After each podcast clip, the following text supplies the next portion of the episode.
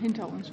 Okay. Sehr geehrte Damen und Herren, liebe Kolleginnen und Kollegen, ich darf Sie alle recht herzlich begrüßen zu unserer 57. Sitzung heute am 17. Januar. Und vor Eintritt in die Tagesordnung möchte ich äh, einem äh, Mitglied unseres Ausschusses ganz herzlich zum Geburtstag gratulieren. Heute hat Ricarda Lang Geburtstag. Alles erdenkliche Gute. In Abwesenheit geben wir das natürlich weiter und wünschen ihr alles erdenklich Gute, Glück und Zufriedenheit und äh, viel Erfolg bei Ihrer Arbeit. Dann äh, möchte ich ganz herzlich nochmal extra Frau Lob begrüßen. Wir freuen uns sehr, dass sie wieder da ist und alles in Ordnung ist soweit, gesund und munter. Und wir möchten dem Kollegen Baldi sagen, er hat selber gepostet, dass er die Koalitionspartnerin des Lebens für sich gefunden hat. Und wir hoffen, dass das dann auch so ist und bleibt. Alles erdenklich Gute, viel Glück in, ihren, in Ihrer Ehe und alles, was Sie sich auch gemeinsam wünschen. Insgesamt wünsche ich Ihnen und uns natürlich allen zusammen ein gesundes, erfolgreiches Jahr 2024. So, ja, darf man auch. Ich begrüße die Bundesministerin Lisa Pause herzlich bei uns im Ausschuss. Außerdem begrüße ich Frau Staatssekretärin Margit Gottstein und den parlamentarischen Staatssekretär Sven Lehmann. Herr Lehmann wird später gegen 12.30 Uhr zu uns stoßen, da er jetzt die Ministerin im Kabinett vertritt. Und insgesamt noch einmal herzlich willkommen an Sie, die Sie da sind. Ich begrüße auch die Zuschauerinnen und Zuschauer sowie die übrigen Kolleginnen und Kollegen, die uns heute per Videokonferenz zugeschaltet sind. Ich rufe Sie wie üblich auf. Das ist meiner Information Frau Kollegin Breher von der CDU-CSU-Fraktion. Ja, ich bin da. Danke sehr. Dann Herr Edelhäuser von der CDU-CSU-Fraktion. Dankeschön. Ja, auch da. Mhm. Und Frau Nicole Bauer von der FDP-Fraktion. Ist noch nicht, vielleicht kommt sie noch, war es vorangekündigt. Dann ist sonst noch jemand in der Leitung, den ich übersehen, überhört habe? Das ist im Moment nicht der Fall. Da wir öffentlich tagen, noch der Hinweis zur Sitzung. Die Sitzung wird live übertragen. Sie wird dann im Internet abrufbar sein. Bild- und Tonaufzeichnungen durch andere Personen sind während der Sitzung nicht gestattet. Damit können wir beginnen. Äh, bevor ich aber noch mal auf die Tagesordnung eingehe, möchte ich darauf hinweisen, dass heute im Plenum pünktlich um 13 Uhr ein Gedenken für unseren verstorbenen Bundestagspräsidenten Schäuble stattfindet. Und deswegen wollen wir wirklich damit wir die Möglichkeit haben, dorthin zu gehen, zehn Minuten vorher hier fertig sein, wirklich zehn vor eins, weil wir dann natürlich gehen oder die gehen wollen, natürlich die Möglichkeit haben müssen, hier hingehen zu können. Danke sehr. Dann weise ich auf die Tagesordnung die Ergänzungsmitteilung zur Sitzung hin. Top 1 ist die Vorstellung der Vorhabenplanung 2024 durch Bundesministerin Lisa Paus. Dafür sind 90 Minuten mit drei Frage- und Antwortrunden vorgesehen. Top 2 ist der Sachstandsbericht des Ministeriums zum EU-Richtlinienvorschlag zur Bekämpfung von Gewalt gegen Frauen und häuslicher Gewalt. Hierfür sind 20 Minuten vorgesehen mit einer Frage- und Antwortrunde. Top 3 ist die Beschlussfassung über die Durchführung einer öffentlichen Anhörung zum Gesetzentwurf der Bundesregierung, Entwurf eines Gesetzes zur Erweiterung der Teilzeitmöglichkeit in den Jugendfreiwilligendiensten sowie im Bundesfreiwilligendienst für Personen vor Vollendung des 27. Lebensjahres und zur Umsetzung weiterer Änderungen, das sogenannte Freiwilligen Teilzeitgesetz auf Bundestagsdrucksache 209874. Hierzu sind fünf Minuten vorgesehen. Die Tagesordnungspunkte 4 bis 9 betreffen Votenanforderungen aus anderen Ausschüssen und sollen ohne Aussprache abgestimmt bzw. zur Kenntnis genommen werden. Top 8 und 9 werden direkt nach Tagesordnungspunkt 3 aufgerufen. Es folgen dann die Tagesordnungspunkte 4 bis 7 und Top 10 ist Verschiedenes. Ähm, Fraktion der CDU-CSU hat mitgeteilt, dass Herr Abgeordneter Christoph de Vries als ordentliches Mitglied dieses Ausschusses ausscheidet. Für Herrn Abgeordneten Christoph de Vries wird als ordentliches Mitglied Frau Abgeordnete Ingrid Pahlmann benannt. Sie ist da. Herzlich willkommen. Sie sitzt da. Wir kennen uns schon, ja? Genau. So, dann geht's los. Tagesordnungspunkt 1. Ich rufe auf. Top 1 Vorstellung der Vorhabenplanung 2024 durch Bundesministerin Lisa Paus. Für diesen Tagesordnungspunkt wurde Ihnen die Präsentation zur Vorhabenplanung auf Ausschussdrucksache 2013 95 übersandt. Insgesamt haben wir 90 Minuten zur Verfügung, für die wir folgenden Ablauf vorgesehen haben. Die Vorstellung der Vorhabenplanung durch die Ministerin etwa 30 Minuten. Danach der weitere Ablauf des Gesprächs folgendermaßen. Es finden drei Fragerunden statt. Den ersten beiden Fragerunden hat jede Fraktion vier Minuten Zeit für ihre Fragen und die Antworten, also gesamt. In der dritten Fragerunde hat jede Fraktion drei Minuten Zeit für Fragen und Antworten. Die beratenden fraktionslosen Abgeordneten Akbulut und Reicheneck haben zusammen pro Runde jeweils eine Minute Zeit für Fragen und Antworten. Insgesamt für die Fragen und Antworten sind circa 60 Minuten vorgesehen und zur Verfügung. Dann darf ich Sie, Frau Bundesministerin, darum bitten, uns die Vorhabenplanung für das Jahr 2024 vorzustellen. Bitte sehr. Ganz herzlichen Dank. Auch von meiner Seite erst nochmal ein frohes neues Jahr. Schön, dass wir uns hier wieder zusammenfinden und offenbar auch alle gesund und ziemlich munter. Ich freue mich, dass ich jetzt eben hier wieder das Vorhaben für 24 vorstellen kann. Ähm, Sie erinnern sich äh, an die Vorstellung beim letzten Mal. Da war die Präsentation etwas knapper, etwas kürzer. Wir haben sie diesmal etwas umfangreicher gemacht, weil zum einen ist es natürlich ne, die Halbzeit äh, dieser Bundesregierung und äh, zum zweiten ist es eben, deswegen machen wir auch einen kurzen Blick zurück aber natürlich auch äh, sozusagen jetzt das entscheidende Jahr für diese Legislaturperiode ähm, für die entsprechenden Vorhaben. Deswegen diesmal etwas umfangreicher. Ich gehe davon aus, die 30 Minuten werde ich diesmal auch tatsächlich ausschöpfen. Wir im, äh, FSFJ wollen auch im Jahr 2024 Politik machen, die alle Menschen stärkt. Das heißt Familien, Senioren, Frauen, die junge Generation. Wir stärken Millionen Menschen, die sich engagieren. Wir weiten die Rechte jener aus, denen sie bislang vorenthalten wurden. Und wir unterstützen diejenigen, die besonderen Schutz benötigen. Denn Demokratie ist eben nur so stark wie die Menschen, die sie tragen. 2024 stehen vielen BürgerInnen steht Demokratie unter Druck. Alle demokratischen Akteure nehmen die Herausforderung an. Gerade jetzt gilt mehr denn je, geschlossen gegen Antisemitismus und gegen demokratiefeindliche Bestrebungen entgegenzutreten. Das gilt natürlich auch insbesondere mit Blick auf das, was in diesem Jahr auch an Wahlen etc. ansteht. Man mag über Gut- und Schlechtpolitik streiten. Man mag die Regierung der, Bundes, äh, der äh, die Bundesregierung für ihre Politik kritisieren. Da habe ich naturgemäß eine andere Haltung dazu. Aber das Entscheidende ist, dass wir das innerhalb des demokratischen Diskurses machen, innerhalb der Demokratie. Und deswegen ist es gerade in diesem Jahr wichtig, auch verunsicherte BürgerInnen für die Demokratie zu halten und auch gegebenenfalls zurückzugewinnen. Die Präsentation liegt vor Ihnen. Ich habe schon gesagt, 2024 ist ein entscheidendes Jahr für die Umsetzung vieler Vorhaben. Aber ich beginne erstmal mit dem, was bereits erreicht wurde. 2023 konnten wir trotz, trotz der Krisen viele Vorhaben umsetzen. Sie finden 20 Punkte auf, Seite, auf den Seiten 4 bis 6 in dieser Präsentation. Zunächst zu den Gesetzen. Das Kita-Qualitätsgesetz ist in Kraft getreten. Und damit sind auch die Sprachkitas dauerhaft bundesweit verankert. Wir haben die stärkste Erhöhung im Bereich des Kindergeldes und des Kinderzuschlags seit 20 Jahren beschlossen. Ich habe gegen viele Widerstände die Kindergrundsicherung durchgesetzt. Die Kostenheranziehung in der Kinder- und Jugendhilfe wurde abgeschafft. Das Pflegestudium-Stärkungsgesetz ist in Kraft. Das Selbstbestimmungsgesetz liegt noch im Parlament, aber ist vom Kabinett verabschiedet. Genauso das Demokratiefördergesetz. Und das Freiwilligen Teilzeitgesetz ist auch im parlamentarischen Verfahren. Auf der europäischen Ebene ist die Entgelttransparenzrichtlinie in Kraft getreten. Und auch die Blockade bei der Führungsposition Richtlinie konnte aufgelöst werden. Zudem haben wir die Pandemiefolgen abgemildert. Durch das Zukunftspaket, durch die Einführung der Mental Health Coaches, durch andere Maßnahmen der interministeriellen Arbeitsgruppe Kindergesundheit. Das Investitionsprogramm Ganztagsbildung und Betreuung ist aufgelegt worden. Wir haben außerdem den nationalen Aktionsplan Kinder- und Jugendbeteiligung gestartet. Und die erste Strategie gegen Einsamkeit ist durchs Kabinett gegangen und wird umgesetzt. Außerdem setzen wir den Aktionsplan Queer Leben um. Die Kampagne gegen Kindesmissbrauch ist erfolgreich ins zweite Jahr gestartet. Nach der ersten Kampagne schiebt, die, schiebt den Gedanken nicht weg, jetzt mit der weiteren Aufforderung schiebt die Verantwortung nicht weg. Wir haben einen Meilenstein bei Gewaltschutz erreicht. Die unabhängige Berichterstattungsstelle ist eingerichtet worden und das Bundesinvestitionsprogramm ist ins Laufen gebracht worden und umgesetzt worden. Großer Erfolg ist auch, beim, ist auch das Bündnis gegen Sexismus, das stetig wächst. Und ja, es gibt eben jetzt in dieser Legislaturperiode einen Queerbeauftragten, es gibt einen Antiziganismusbeauftragten und wir haben die Antidiskriminierungsbeauftragte deutlich gestärkt.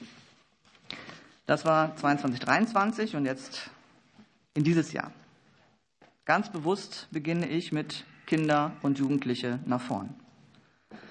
Und dazu gehört auch Solidarität mit Kindern und Jugendlichen in diesen fordernden Zeiten. Wir müssen jetzt mehr denn je Jugendlichen, die im Dauerkrisenmodus Pandemie, Krieg, Klima, Wirtschaftskrise aufwachsen, zeigen, ihr, eure Interessen, eure Bedürfnisse haben absolute Priorität. Wir stellen euch in den Mittelpunkt. Das ist das Ziel meiner Politik. Kinder und Jugendliche sind Zukunft und es ist nur fair, wenn sie ihre Zukunft bereits heute mitgestalten dürfen. Wir werden das Mental Health Coaches Programm bis ins Schuljahrende weiterführen und evaluieren. Gleiches gilt für das Zukunftspaket Bewegung, Kultur und Gesundheit. In diesem Jahr stehen Projekte im Fokus, die von Jugendlichen selbst initiiert worden sind. Der Nationale Aktionsplan Jugendbeteiligung geht weiter, der Dialogprozess im Mai mit dem Höhepunkt der Bundesjugendkonferenz. Wir wollen, dass Kinder im digitalen Raum sicher sind. Und deshalb arbeiten wir weiter an der EU-Verordnung zum Schutz vor sexualisierter Gewalt online. Ein wichtiges Projekt in diesem Jahr ist auch die inklusive Kinder- und Jugendhilfe. Wir werden Verfahrenslotsen implementieren und wir werden Forschungsprojekte zur Verwaltungsstrukturreform aufsetzen. Die laufen bis Ende 2025 und wir werden das Gesetzesvorhaben auf den Weg bringen. Wir werden die Modellprojekte zur muslimischen Jugendarbeit weiterführen. Und das liegt im Parlament, aber diese Bundesregierung will eben auch nach wie vor Kinderrechte im Grundgesetz verankern. Das Justizministerium wird in diesem Jahr die Formulierung zwischen den beteiligten Ressorts abstimmen, entsprechend dessen, was zusammen mit den Ampelfraktionen im Bundestag erarbeitet worden ist. Außerdem werden wir auch im Bündnis für die junge Generation im Jahr 2024 weitere zahlreiche Aktivitäten in Angriff nehmen, um den Einsatz für die junge Generation zum Thema zu machen. Der nächste Vorhabenkomplex bezieht sich auf die Unterstützung von Familien. Genau wie Kinder und Jugendliche gehören Familien in den Mittelpunkt von Politik. Denn viele Eltern stehen unter Druck. Der Balanceakt zwischen Familie, Haushalt und Arbeit ist einer der größten Stressfaktoren für Familien. Pandemie, hohe Inflation, sie haben den Druck noch erhöht. Viele Familien sorgen sich, wie sie finanziell über die Runden kommen sollen. Es ist Kernaufgabe des Staates, Sicherheit zu schaffen, erst recht in Zeiten, in denen Menschen Angst haben, um ihre Zukunft bangen. Ich bin fest davon überzeugt, gute Familienpolitik ist in diesem Zusammenhang entscheidend. Sie ist elementar für den Zusammenhalt unserer Gesellschaft und für die Frage, wie wir gemeinsam die Krisen überstehen. Und ich habe deshalb auch mit aller Kraft für eine Kindergrundsicherung gekämpft wir arbeiten mit ganzer Kraft weiter daran, dafür, dass Eltern Familie und Beruf besser partnerschaftlich vereinbaren können und auch, dass Kinder in Kita und Schule gut betreut werden. Bis Mai werden wir auch eine Gesamtstrategie erstellen für mehr Fachkräfte im Bereich der Kinderbetreuung. Wir haben dazu einen intensiven Prozess gehabt über das äh, ganze Jahr und der mündet sozusagen in einem Bericht von unserer Seite der entsprechenden Arbeitsgruppen und auch in Zusammenarbeit mit der Kultusministerkonferenz und auch mit der JFMK. Der Abschlussbericht für bundesweite Qualitätsstandards in der Kinderbetreuung wird erarbeitet. Und ähm, ja, hatte ich gerade schon gesagt, wir werden mit den Ländern zusammen auch verhandeln, wie wir diese Standards umsetzen können in dem Rahmen, in dem ich es gerade gesagt habe, in den Arbeitsgruppen und KMK und JFMK. Das Investitionsprogramm zum Ganztagsausbau. Seit Oktober liegen Qualitätsempfehlungen der Kultusministerkonferenz vor. Die Umsetzung und die Qualifizierung des Personals begleiten wir in diesem Jahr in 2024. Außerdem haben wir Verbesserungen für Alleinerziehende durchgesetzt. Den steuerlichen Entlastungsbetrag haben wir erhöht und auch der Kindesunterhalt und der Unterhaltsvorschuss wurden erhöht. In diesem Jahr werden wir weiter mit dem BMF über die Umwandlung des steuerlichen Entlastungsbetrages in eine Steuergutschrift für Alleinerziehende verhandeln und hoffen uns darauf zu verständigen in diesem Jahr. Wir werden außerdem den erfolgreichen Elterngeldrechner weiterentwickeln. Wir werden testen, wie wird das Tool Chatbot Familie angenommen. Seit dem Dezember 23 können Anträge auf Kinderbetreuung während Integrationskursen wieder neu gestellt werden. Das ist sehr wichtig für die geflüchteten Mütter aus der Ukraine. Und äh, deshalb ist auch das Europäische Sozialforumprogramm bis zum Dezember 2026 weiter konzipiert. Wir werden Eckpunkte für die Reform von Familienpflege und Pflegezeit vorlegen, unter anderem mit der Flexibilisierung von Freistellungen und der Erweiterung auf Nahestehende und die Einführung einer Entgeltersatzleistung. Durch die Familienstartzeit wird die Partnerin der Partner der Mutter nach Geburt für zehn Tage freigestellt. Sie wissen, der Referentenentwurf wird zwischen den Ressorts abgestimmt. In diesem Jahr soll das Kabinett beschließen. Ich erwarte außerdem mit Spannung die Ergebnisse der Bedarfsanalyse für Mutterschutz bei Selbstständigen. Wir erwarten sie im Frühjahr diesen Jahres. Solidarität und umsichtige Politik, das verdienen auch die älteren Menschen und die alten Menschen in Deutschland. Wir wissen, mehr als 18 Millionen Menschen sind älter als 65 Jahre. Das ist jeder fünfte in Deutschland. Was gut für Sie ist, ist auch gut für uns alle. Es geht dabei auch um Potenziale. Unser Ziel ist es, dass es Senioren gut geht, dass sie bestens versorgt sind und dass sie am Leben teilhaben können. Daher nun ein nächster Themenkomplex. Gutes Leben im Alter. Im Dezember hat das Kabinett die Strategie gegen Einsamkeit beschlossen. Wir werden im Frühjahr erstmals ein Einsamkeitsbarometer präsentieren. Auch geplant ist erneut eine Aktionswoche, diesmal im Juni, und außerdem ESF-Programme gegen Einsamkeit in den Kommunen. Wir wollen älteren Menschen außerdem die Chancen der Digitalisierung nahebringen und dafür sollen FSJler im Programm Digitaler Enge Plus im Pflegeheim eingebunden werden und in Kommunen sollen sogenannte Internet-Erfahrungsorte entstehen, auch dazu werden wir einen Wettbewerb durchführen. Der Folie 20 sehen Sie, wie es in der Pflegeausbildung weitergeht. Nach dem Pflegestudium Stärkungsgesetz packen wir die bundeseinheitliche Regelung der Pflegeassistenz an. Außerdem wird die Kampagne Pflege kann etwas fortgesetzt. Weiterer zentraler Aufgabenbereich meines Hauses ist das Thema gleiche Rechte und Chancen für Frauen. Ich werde auch in der zweiten Hälfte der Legislaturperiode nicht nachlassen, dafür zu kämpfen. Denn wir wollen gleiche Chancen in allen Lebensbereichen. Frauen sollen nicht allein die unbezahlte Sorgearbeit erledigen müssen. Frauen sollen frei von Gewalt und Diskriminierung leben können. Frauen sollen mitbestimmen. Und Frauen sollen für gleiche Arbeit endlich auch gleiches Geld verdienen. Gleichstellung ist eine Frage der Gerechtigkeit. Und deshalb sehen Sie auf Seite 22 die Umsetzung des EU-Entgelttransparenzgesetzes. Beim, das steht an, das müssen wir tun.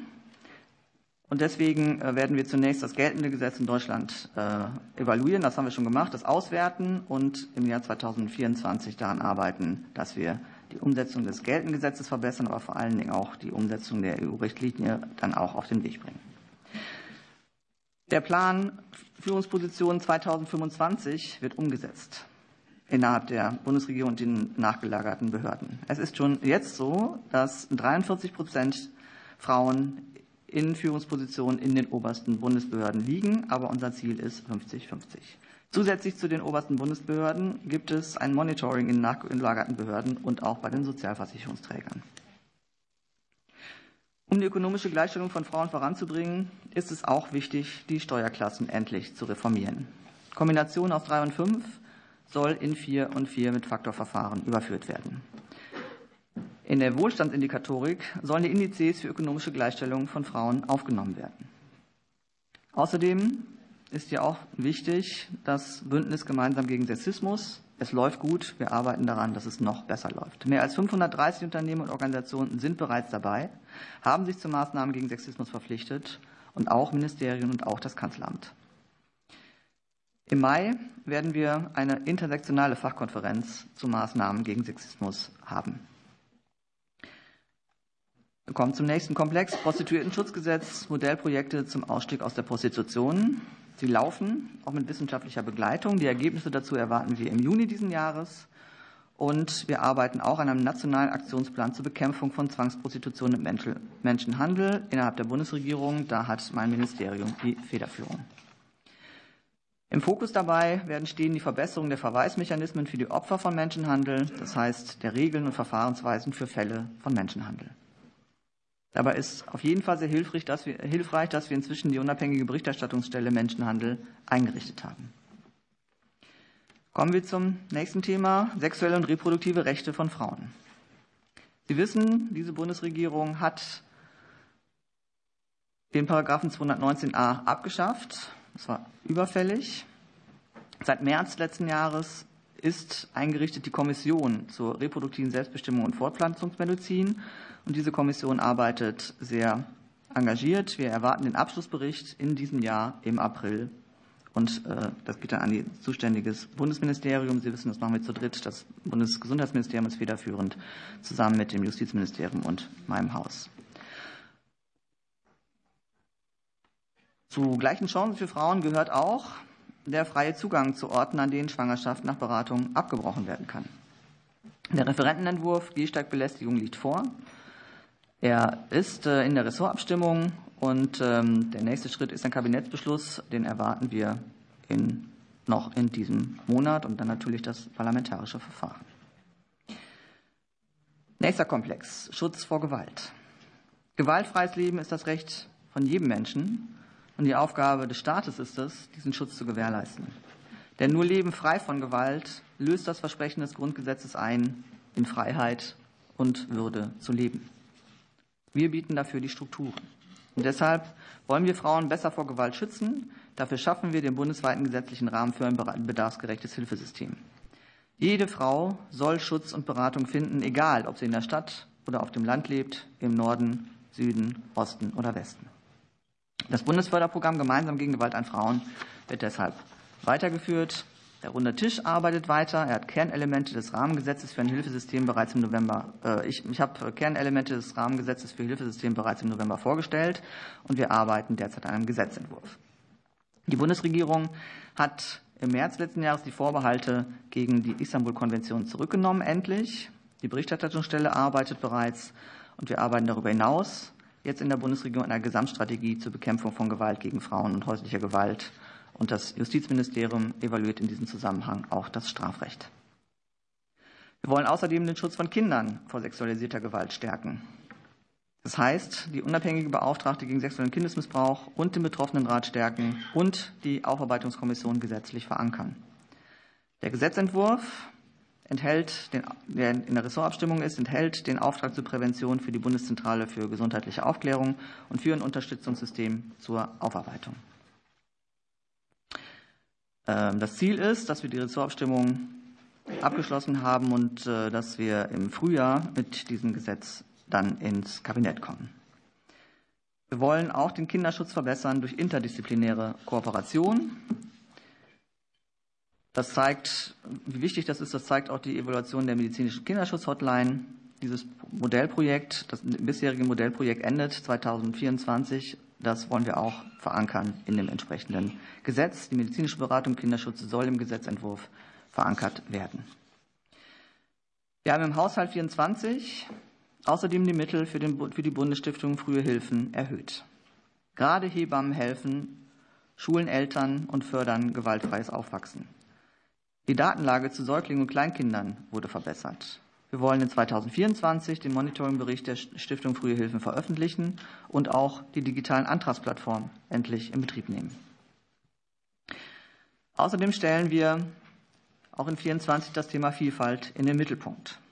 Es ist Aufgabe des Staates, die Lebenswirklichkeit der Menschen abzubilden und sie auch zu schützen.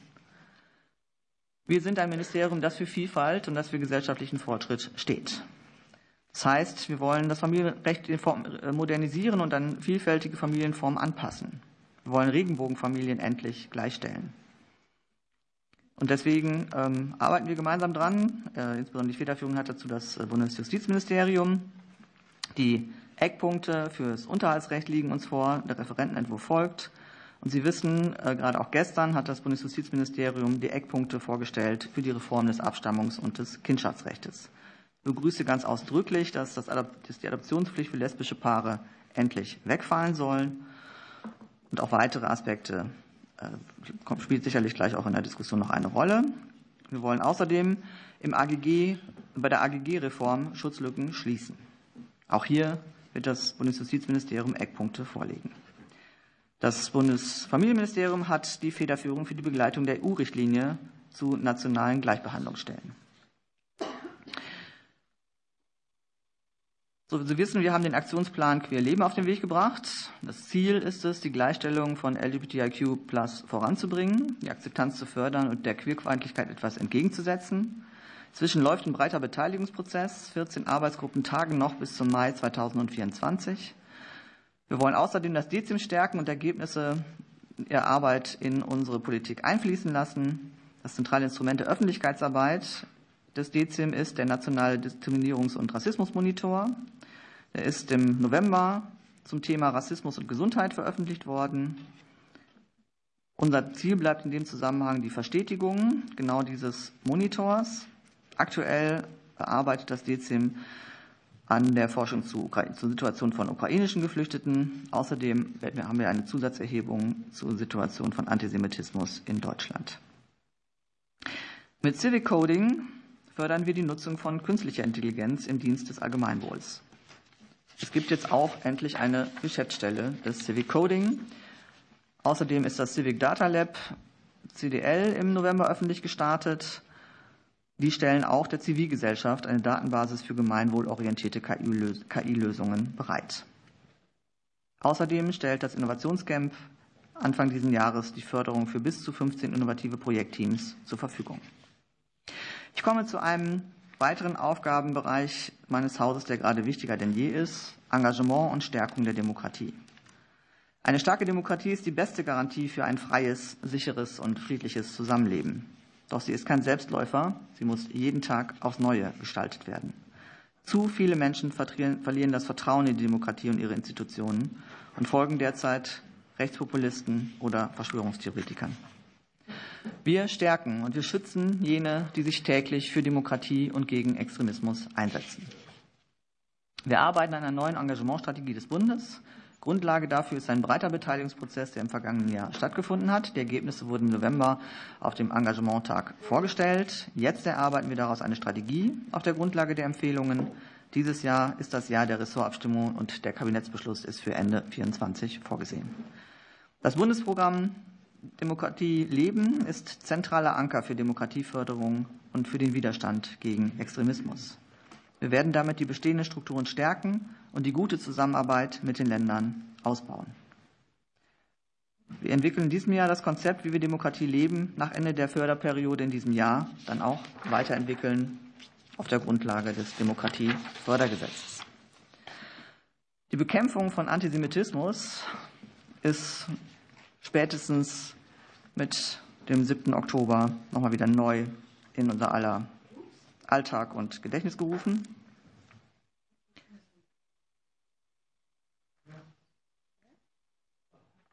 Wir fördern seit Jahren über das Kompetenznetzwerk Antisemitismus 15 Modellprojekte.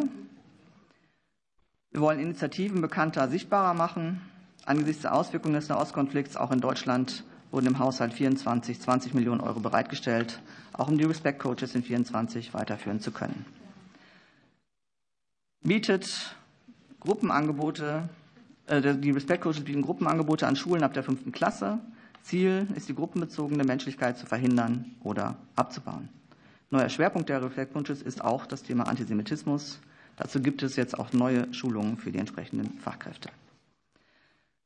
Damit bin ich am Ende der Präsentation. Auf der Seite 37 können Sie sehen, warum das BMFSJ Gesellschaftsministerium genannt werden kann. Denn die jährlichen Berichte zeigen, mit wie vielen verschiedenen Gesellschaftsgruppen und Phänomenen wir uns beschäftigen. Herzlichen Dank. Freue mich auf Ihre Fragen.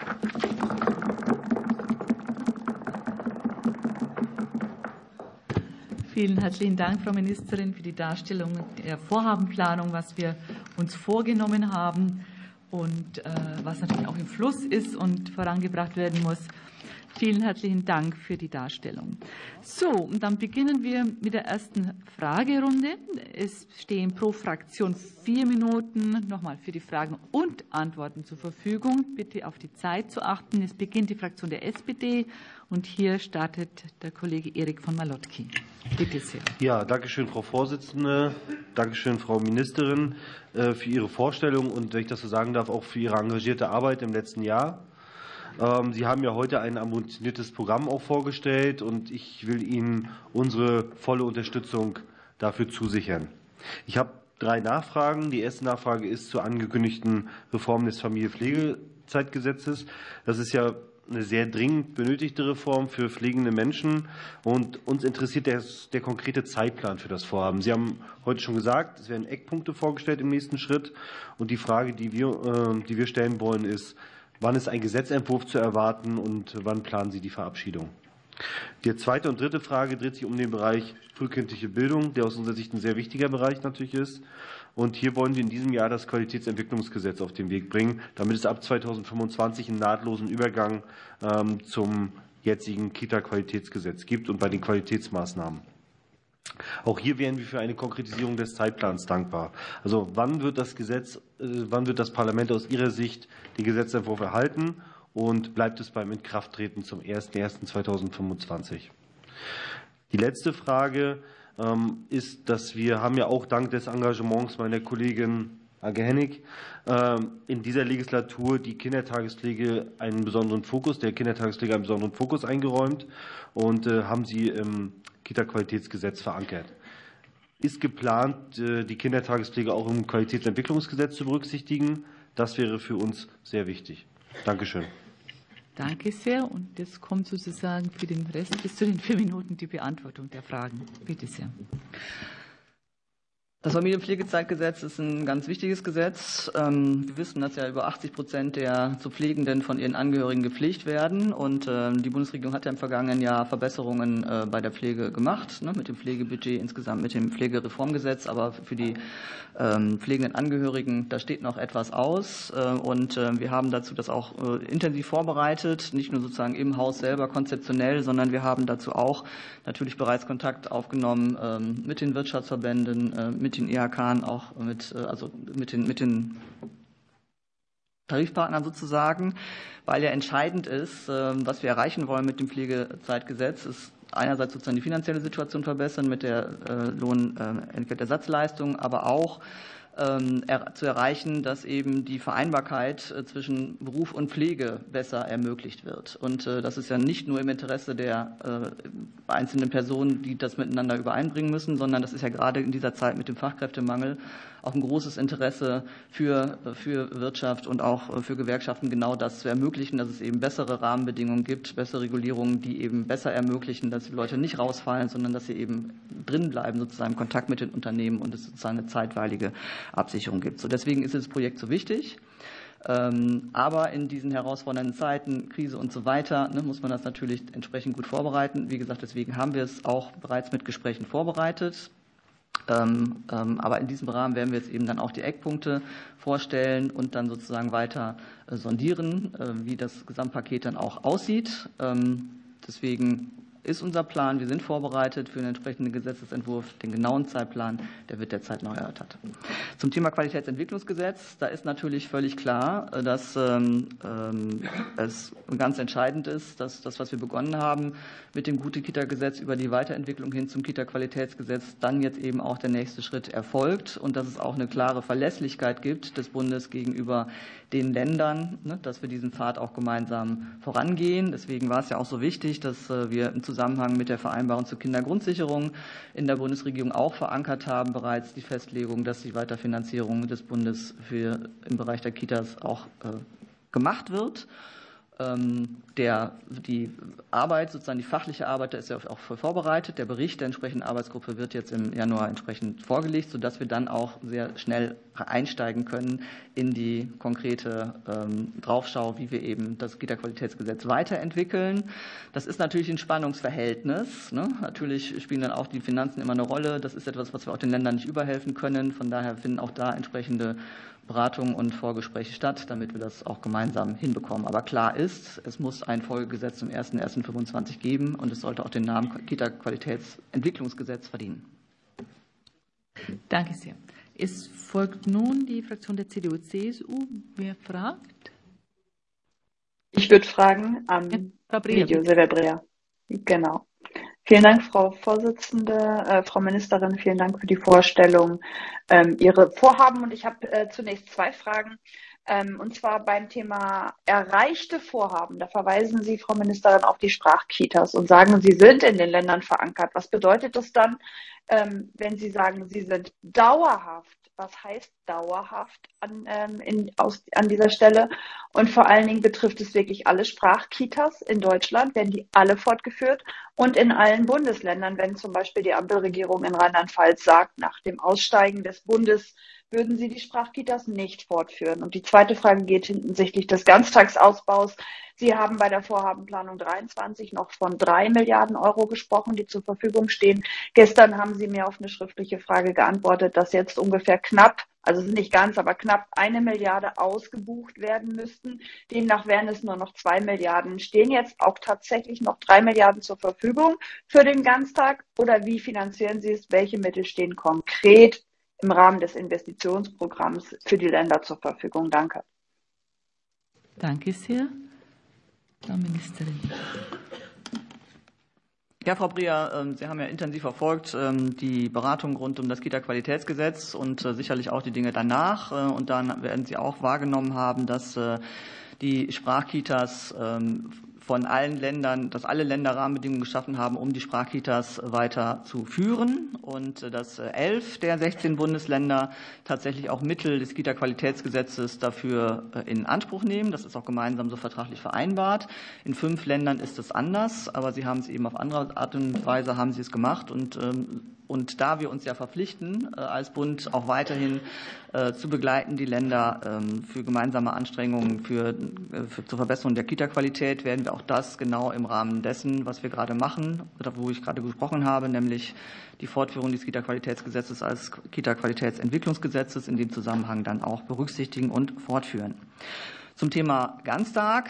Ähm, ja, es stimmt, dass auch das Ganztag-Sondervermögen ähm, betroffen ist vom Urteil des Bundesverfassungsgerichtes, weil auch in diesen äh, Ganztagssonderfonds eingeflossen sind äh, Corona-Mittel. Äh, und deswegen haben wir sozusagen zur Vorsicht das dann auch geändert und ähm, dann sozusagen um auch da sozusagen keine Zweifel aufkommen zu lassen, dass wir uns verfassungsgemäß verhalten. Deswegen haben wir die äh, rund 900 ne, und etwas ähm, Millionen Euro äh, ausgebucht aus dem Sondervermögen.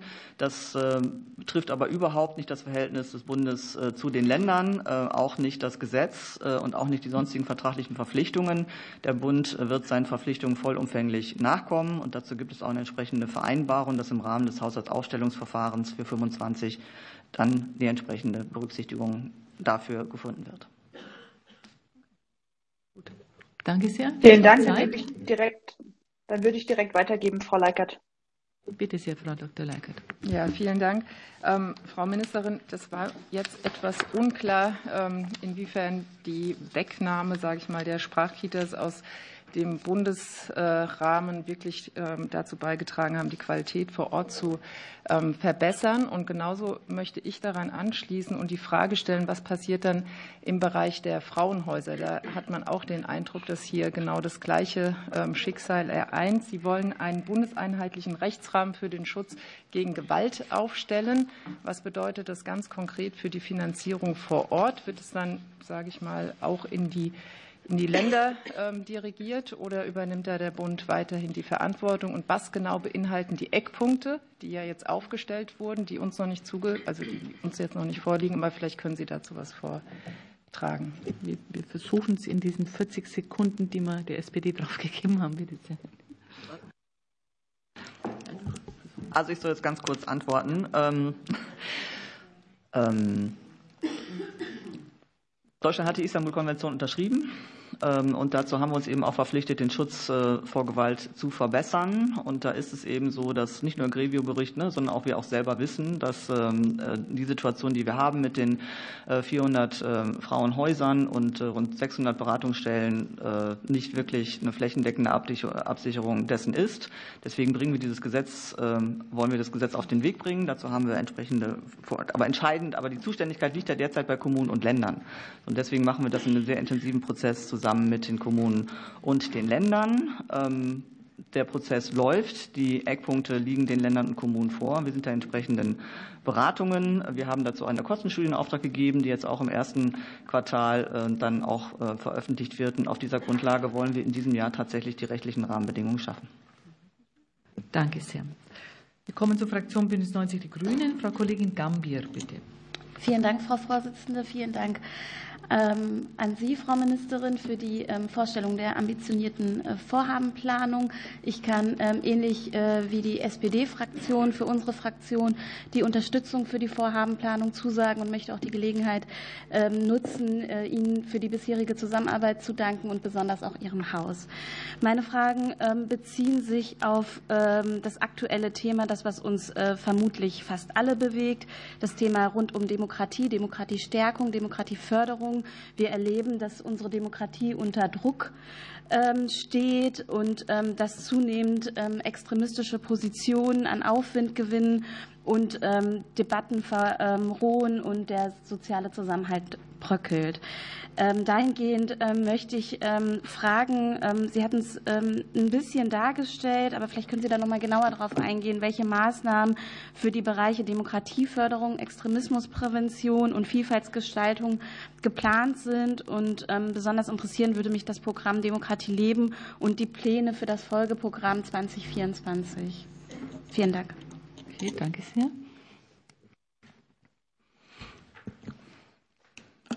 Ja, in der Tat ist es äh, gerade in diesen Zeiten wichtig, dass wir die äh, Strukturen stärken, die diese Demokratie mit stärken. Und da hat natürlich insgesamt der ganze zivilgesellschaftliche Bereich eine ganz, ganz zentrale Bedeutung, weil diese Demokratie lebt davon, dass sie gelebt wird. Und nicht, dass es eine Bundesregierung gibt und dass es Parlamente gibt alleine, ähm, sondern dass eben jeden Tag sozusagen sie von der Gesellschaft mitgetragen wird.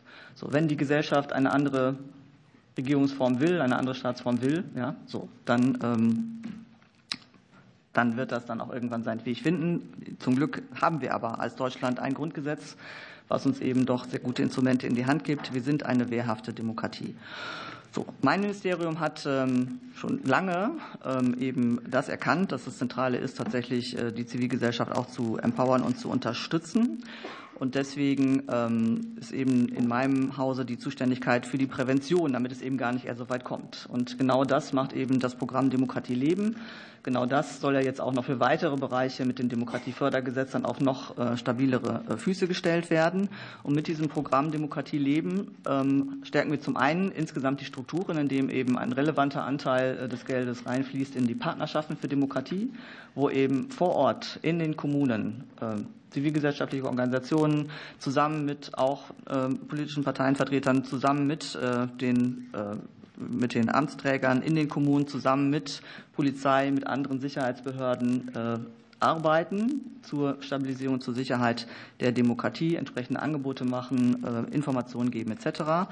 Und darüber hinaus ist eben der große zweite Teil sozusagen des Programmes äh, pädagogische Arbeit um eben präventiv äh, daran zu arbeiten, dass äh, die Feinde der Demokratie oder dass die Aussagen der Feinde der Demokratie nicht verfangen, gerade eben auch bei jungen Menschen. Das ist momentan der Schwerpunkt, aber zukünftig ja eben auch breiter. Das ist das, was wir tun. Äh, außerdem gehört auch dazu natürlich ähm, die Arbeit für die Menschen, die vielleicht schon im Extremismus verfallen sind, aber die auch wieder raus wollen. Also das ganze Thema sozusagen erstens Schutz von Opfern, aber auch sozusagen äh, das Rausholen sozusagen aus, aus dem Extremismus. All das sozusagen deckt das Programm derzeit ab. Und außerdem hat es eben einen großen Schwerpunkt auch zur Arbeit äh, gegen Antisemitismus und auch gegen Rassismus mit entsprechenden Projekten. Ähm, das Kompetenznetzwerk Antisemitismus, was es eben gibt in der Bundesregierung, das ist eben angesiedelt in meinem Haus und wird finanziert von diesem Projekt Demokratie leben zusammen mit weiteren 15 Modellprojekten. Ähm, ich habe schon äh, angesprochen, ähm, den äh, fürchterlichen Angriff äh, der Hamas, Terror über Israel in dem Zusammenhang hat natürlich auch die Bundesregierung ihre Projekte noch weiter verstärkt und erhöht, nicht nur in meinem Haus, sondern zum Beispiel auch im Bereich des Innenministeriums. Und ich habe eben auch schon erwähnt, oh, Entschuldigung, ich habe eben auch schon erwähnt, dass ähm, ähm, dieses Jahr das letzte Jahr der Förderung des derzeitigen Programms Demokratie leben ist, sodass wir jetzt daran arbeiten, neue Förderstrukturen aufzusetzen. Mit dem Rückenwind des hoffentlich dann bald verabschiedeten Demokratiefördergesetzes haben wir auch noch andere Möglichkeiten. Genau diese Revision passiert gerade, wo wir nochmal evaluieren und schauen, wo können wir besser stärken, welche Dinge machen wir vielleicht anders. Danke sehr. Und es folgt die Fraktion der AfD, der Abgeordnete Herr Reichert. Bitte. Ja, Frau Ministerin, Es ist natürlich ähm, schon erschütternd, mit welcher Arroganz Sie sich hier hinsetzen und ähm, so tun, als würden hier äh, Millionen Menschen in Deutschland, die nicht ihrer politischen Meinung sind, äh, etwa Antidemokraten sein. Sie stehen vor den Trümmern ihrer Politik, die dazu geführt hat, dass diese sogenannte Ampel jetzt noch bei 30 Prozent liegt. Sie starten jetzt Diffamierungskampagnen unter anderem gegen uns, die wir nie etwas anderes zum Beispiel gesagt haben, als dass wir kriminelle Ausländer abschieben wollen und dass wir äh, die nicht hier Bleibeberechtigten auch abschieben wollen, genau wie das die SPD auch gesagt hat zum Beispiel. Aber sie tun auch noch etwas anderes. Sie äußern sich zum Beispiel nicht und das finde ich besonders schäbig. Frau Gambia hat gerade von der Verrohung von Debatten gesprochen. Wenn ein führendes Mitglied Ihrer Regierung eine Oppositionspartei, ich zitiere wörtlich, als Haufen Scheiße bezeichnet und darüber hinaus die Wähler dieser. Herr Reichert, bitte die Frage dazu jetzt zum Thema. Als Demokratie wie, wie bitte? Frage. Sie, Sie sollten eine Frage stellen. Ich werde doch ich werde doch hier wohl noch eine Frage stellen dürfen, wenn hier die ganze Zeit von Bekämpfung von, von Demokratiefeindlichkeit und hier eben auch von Verrohung von Debatten gesprochen worden ist. Und ich sage es jetzt nochmal.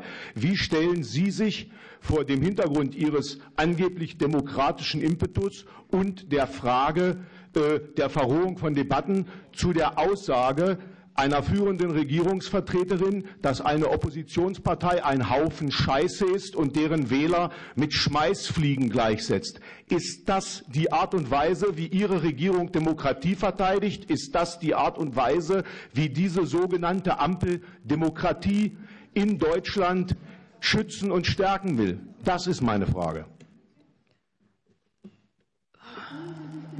So. So, wir kommen Weil die AfD genannt kommen, worden ist. Wir kommen jetzt. So, ich rede jetzt und wir kommen jetzt zur Beantwortung der Fragen, sofern sie beantwortbar sind. Bitte sehr, Frau Ministerin. Äh, mir ist nicht bekannt, dass ein Mitglied der Bundesregierung eine solche Äußerung ähm, getätigt hat. Ansonsten ist es so, dass aber natürlich ich sitze hier als Bundesregierung, ich bin hier als Ministerin und äh, als solche ist es natürlich so, dass mir völlig bewusst ist, dass auch die Aufgabe ist der Bundesregierung hier äh, das Neutralitätsgebot zu wahren. Und äh, als solches bin ich eben aber auch sicher, dass kein Mitglied der Bundesregierung dagegen verstoßen hat. So, mir ist eine entsprechende Äußerung von einem Mitglied der Bundesregierung nicht bekannt. So, ansonsten ist es aber natürlich so, dass wir alle mit Besorgnis wahrnehmen, ähm, was äh, derzeit in verschiedensten ähm, Situationen passiert, dass natürlich die Bundesregierung auch mit Sorge wahrgenommen hat, die Enthüllung äh, des, äh, des Korrektiv-Recherchenetzwerkes und dass die Bundesregierung auch darüber berät. Es ist das eine, die Politik der Bundesregierung zu kritisieren. Das steht in einer Demokratie jedem völlig frei. So. Man muss das nicht gut finden, was man macht. Man kann das kritisieren, man kann das auch falsch finden. Aber es ist was völlig anderes, das in einer Art und Weise zu tun, äh, die eben diese Demokratie umstürzen will. Und genau um diesen Unterschied geht es. Und jede und jeder, der diese Demokratie umstürzen will, der wird es zu tun haben mit einer Bundesregierung, einer Demokratie, die sich zu wehren weiß. Danke sehr. 22 Sekunden noch. Sie finden also die Aussage über eine Oppositionspartei, dass sie ein Haufen Scheiße sei, nicht despektierlich und trägt diese nicht zur Verrohung der Debatte bei. Herr Kollege, das ist jetzt wirklich keine Frage zu dieser Vorhabenplanung, was auf der Tagesordnung steht, die wir nicht geändert haben, diese Tagesordnung. Es ist selbstverständlich eine Frage, weil es sich um. Ich lasse, ich lasse Sie ausreden, Sie lassen mich ausreden und ich äh, lasse nicht wollen. So weiß ich ihn auch nicht, weil er auch nicht dran ist jetzt. Ja, ja so. Die Frage geht an die Frau Ministerin, die jetzt entscheidet, da 16 Minussekunden, wie man es beantworten kann, weil wir dann zur nächsten Fraktion kommen. Bitte sehr. Magst du noch was sagen dazu? Sie hatten mich gefragt, ob es um ein Mitglied der Bundesregierung geht. Dazu habe ich klar Stellung genommen. Ähm, ansonsten ist natürlich äh, jede Art der Äußerung, die ähm, äh, ins Persönliche geht oder so, ähm, zu kritisieren. Von, trotzdem ist es aber ansonsten nicht Aufgabe der Bundesregierung, solche Dinge zu kommentieren, zumal sie mir auch persönlich gar nicht vorliegen. Danke sehr. Wir kommen jetzt zur Fraktion der FDP. Herr Kollege Seestand-Pauli, bitte. Ja, sehr geehrte Frau Vorsitzende, sehr geehrte Frau Ministerin, vielen Dank ähm, erstmal für die Präsentation. Ich danke auch, ähm, dass Sie noch mal klargestellt haben, dass der, Bericht äh, der Arbeitsgruppe jetzt in Kürze vorliegen wird. Und ich bin auch dankbar darum, äh, dass wir da ähm, mit hoher Intensität weiter daran arbeiten. Ich wäre auch dankbar, wenn wir den Zeitplan bis äh, Ende ersten Quartal einhalten würden, weil wir alle wissen, wie herausfordernd auch die Diskussion mit den Ländern dann ist. Und ich glaube, wir haben alle ein großes Interesse daran, dass wir ähm, dann zu einem guten oder noch besseren Anschlussgesetz im Bereich der frühkindlichen Bildung kommen.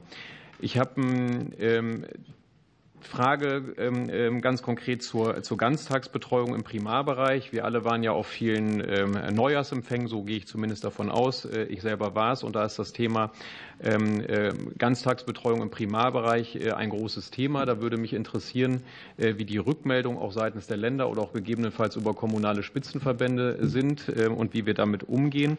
Zum Zweiten hätte ich noch eine Frage zum Themenfeld Bekämpfung von Antisemitismus. Dazu sind Sie ja auch schon ähm, ähm, äh, darauf sind Sie ja schon eingegangen. Das finden wir als FDP äh, sehr gut. Äh, und es wird dann unter anderem in der Präsentation auf der Seite 36 ähm, auch ausgeführt, dass die Sichtbarkeit der Antisemitismusbekämpfungsmaßnahmen erhöht werden sollen. Da würde uns noch interessieren, wie das genau erfolgen soll. Also was verbirgt sich da konkret hinter?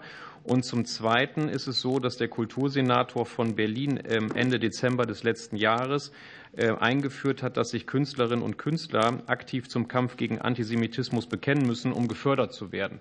Und da würde mich mal interessieren, äh, wie Sie das sehen, auch in Bezug auf Maßnahmen des Bundes. Vielen Dank. Danke sehr. Und wir kommen zur Beantwortung.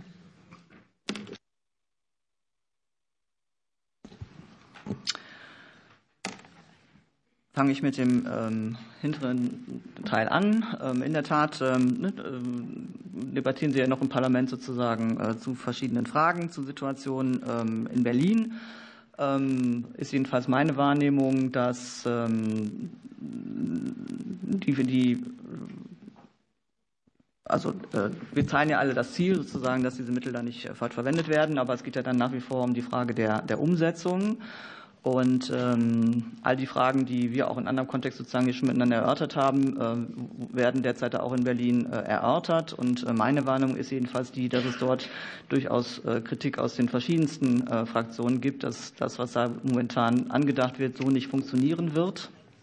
Und deswegen glaube ich, lohnt ein Blick zurück auf die Praxis, die wir bisher haben mit dem Demokratie-Leben-Programm, wo wir tatsächlich sicherstellen, dass sie eben nicht missbräuchlich verwendet werden äh, und ähm, da ein sehr, sehr feinmaschiges Kontrollsystem haben für dieses entsprechende Programm und ähm, das dann tatsächlich auch gewährleistet, dass die Mittel eben nicht missbräuchlich äh, verwendet werden. Allein ein Bekenntnis ne, kann jeder unterschreiben, hilft erstmal nicht weiter.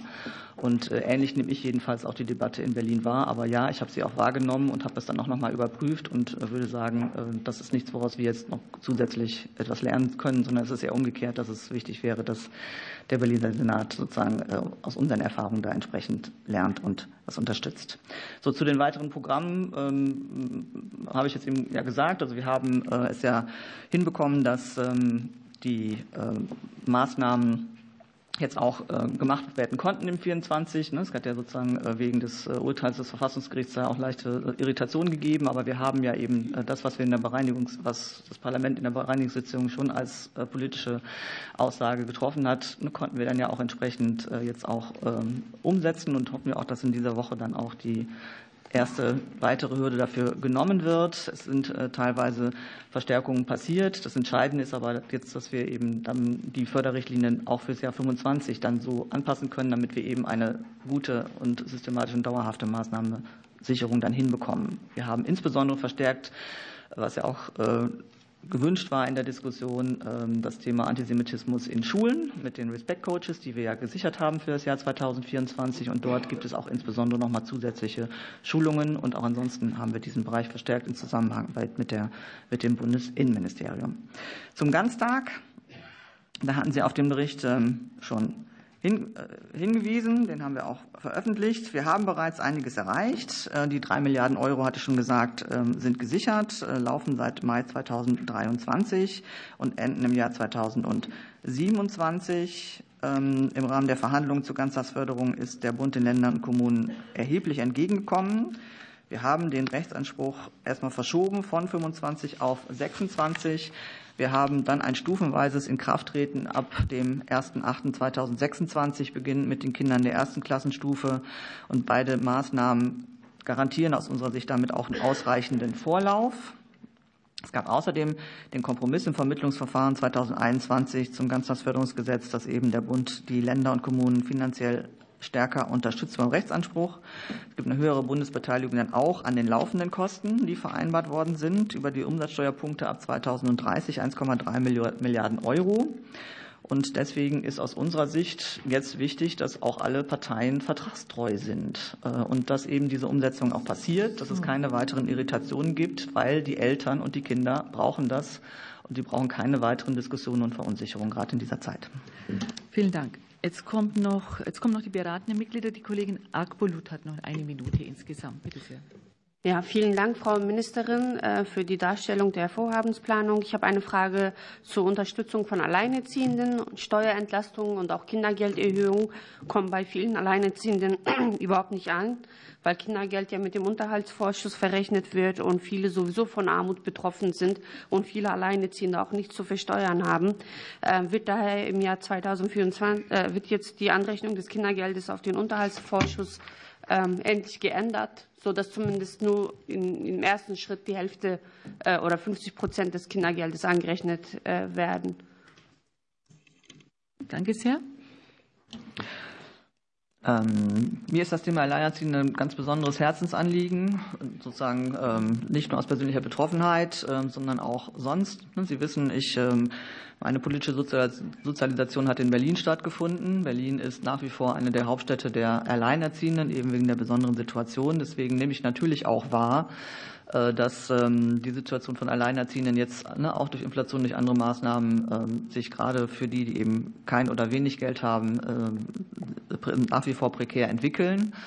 Deswegen ist unter anderem für die Alleinerziehenden die Einführung der Kindergrundsicherung so wichtig. Und deswegen hoffe ich auch, dass die parlamentarischen Beratungen im Bundestag und im Bundesrat sich dann auch erfolgreich gestalten, um dann auch die Situation von Alleinerziehenden zu verbessern. Gerade in der Frage der Anrechnung des Unterhalts ist eben die Kindergrundsicherung ein ganz, ganz wichtiger Schritt. Ich hatte bereits in der Präsentation darauf hingewiesen, dass ja ähm, die Umwandlung des alleinerziehenden Leistungsbetrags in eine Steuergutschrift für mich nach wie vor prioritär ist. Äh, dazu sind wir in entsprechenden Verhandlungen auch zur Konzeption mit dem Bundesfinanzministerium.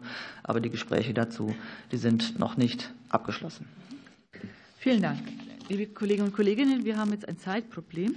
Äh, Sie haben mitbekommen, dass jede Fraktion hier insgesamt überzogen hat, habe das auch zugelassen der Gerechtigkeit willen. Ähm, wir kommen jetzt zur zweiten Fragerunde. Und nochmal, jede Fraktion hat es in der Verantwortung, seine vier, ihre vier Minuten so einzuteilen, dass sie weniger fragt, dass die Ministerin dann pünktlich auch sein kann. Was meine Aufgabe dann ist, die Ministerin einfach abzuschneiden, das Mikro dann eben auszuschalten und dann ist es aus. Aber das ist dann in ihrer Verantwortung und dann wird halt das auch nicht mehr beantwortet. Insofern der Appell dahingehend, Ihre Fragen kurz zu halten, dann eben die Fragen kurz. Weil ansonsten würde ich dann auch vorschlagen, nach der zweiten Runde entscheiden wir, ob wir die dritte Runde nicht entfallen lassen, aufgrund dessen, dass wir hier eben schon überzogen haben und auch in Zeitnot sind. So, wir beginnen jetzt mit der zweiten Runde, ganz regulär, und dann schauen wir weiter. Äh, es beginnt die Fraktion der SPD mit den vier Minuten. Insgesamt der Kollege Baldi, zusammen mit der Kollegin Hostert, lese ich hier. Bitte sehr. Vielen Dank, Frau Vorsitzende. Ich habe den Hinweis verstanden und werde ihn befolgen. Ähm, Sie haben ja eingangs ähm, das Thema sexualisierte Gewalt im digitalen Raum angesprochen und auch, ähm, dass ja gerade auf EU-Ebene da auch viel passieren soll. Gleichzeitig, wenn wir uns das Thema Jugendgefährdung, Jugendschutz im digitalen Raum anschauen, gibt es ja aber auch leider noch mehr Themen. Also sei das das Thema, das wir jetzt insbesondere seit den letzten zwei Jahren immer verstärkt, verstärkter wahrnehmen, ist das Thema beispielsweise Kriegspropaganda auf äh, Social-Media-Accounts, äh, insbesondere durch, durch Russland. Ähm, gleichzeitig die aktuelle Debatte, die ja glücklicherweise der Suchtbeauftragte Herr Blinert angestoßen hat zum Thema Lootboxen.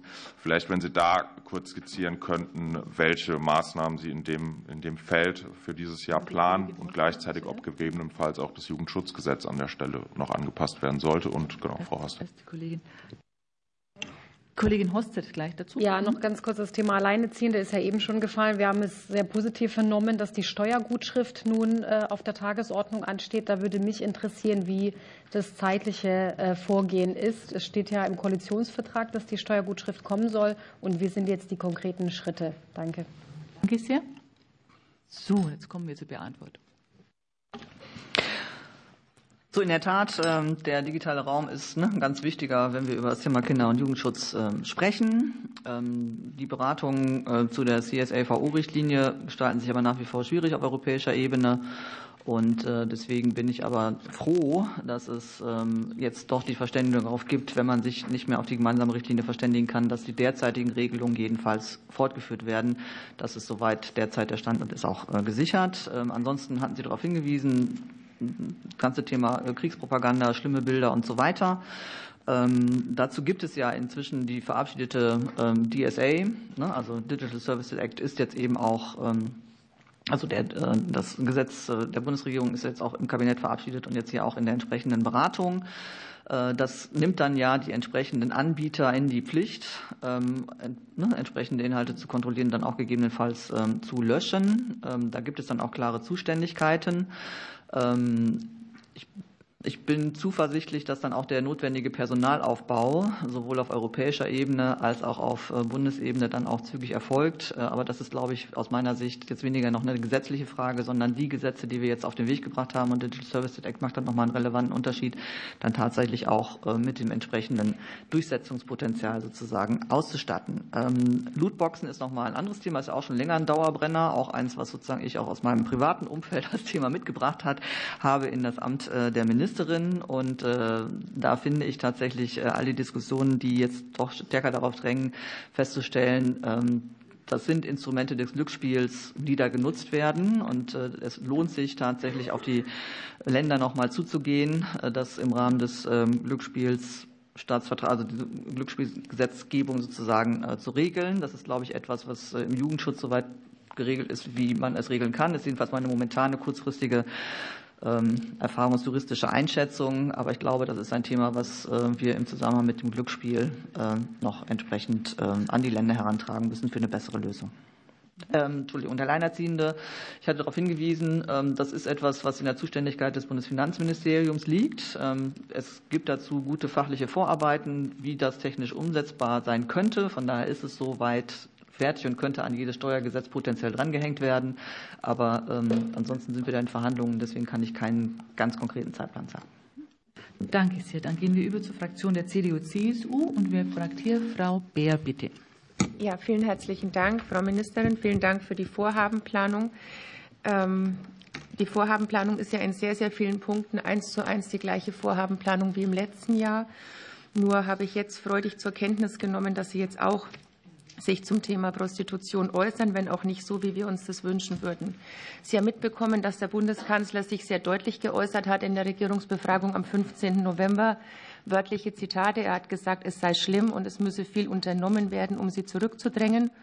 Außerdem hat er sich vor Sie gestellt, seine Bundesfrauenministerin, und hat gesagt, er wisse, es sei ihnen nicht egal, vielmehr, vielmehr sei es ihnen, wieder wörtliches Zitat, ein Herzensanliegen, gegen den Kauf von Frauen durch Männer, die Sex haben wollen, vorzugehen. Wie gesagt, in den Folien sehen wir jetzt, dass Sie sich auf Ergebnisse von Modellprojekten beziehen, dass Sie erneut irgendwie nur prüfen wollen und wieder nur auf den Evaluationsbericht verweisen. Für mich schauen Herzensanliegen anders aus und deswegen zum einen konkret, welche Konsequenzen haben die klaren Worte des Bundeskanzlers ja dann auch für Sie in Ihrer Vorhabenplanung auch schon fürs Jahr 2024? Und damit einhergehend, Sie haben es heute wieder getan, und das machen auch viele grüne Kollegen von Ihnen immer wieder, zu sagen, dieser groß angekündigte Aktionsplan Menschenhandel, bis auf die Tatsache groß angekündigt und Aktionsplan hören wir ehrlicherweise gar nichts. Das heißt, wann ist mit der Vorlage zu rechnen? Wer ist da alles involviert? Welche Häuser arbeiten? Gibt es da Arbeitsgruppen? Und wann ist mit Ergebnissen zu rechnen? Danke sehr. Und die Beantwortung der Fragen bei der Frau Ministerin. Frau Beer, Sie waren ja auch länger Mitglied äh, der Bundesregierung. Von daher ist Ihnen ja die Arbeit mit Aktionsplänen vertraut. Äh, das ist das übliche Verfahren, dass es eben erstmal intern erarbeitet wird. Äh, und genau das läuft in, mit den verschiedenen beteiligten Ressorts. Ich habe darauf hingewiesen, mein Ressort ist da federführend, aber natürlich arbeiten daran alle entscheidenden Ressorts für diesen Themenbereich mit. Das ist natürlich das Bundesinnenministerium, das ist natürlich das Bundesjustizministerium, das ist natürlich auch das Bundesfinanzministerium, was ja nicht nur für Finanzen zuständig ist, sondern beispielsweise auch für den Zoll und damit auch für die ganzen Fragen von von ähm, Finanzkontrolle, Schwarzarbeit, äh, all diese Bereiche. So und, ähm, äh, und es gibt eben auch eine gute Kooperation mit dem Arbeit- und Sozialministerium und äh, das ist jetzt eben in der internen Arbeit.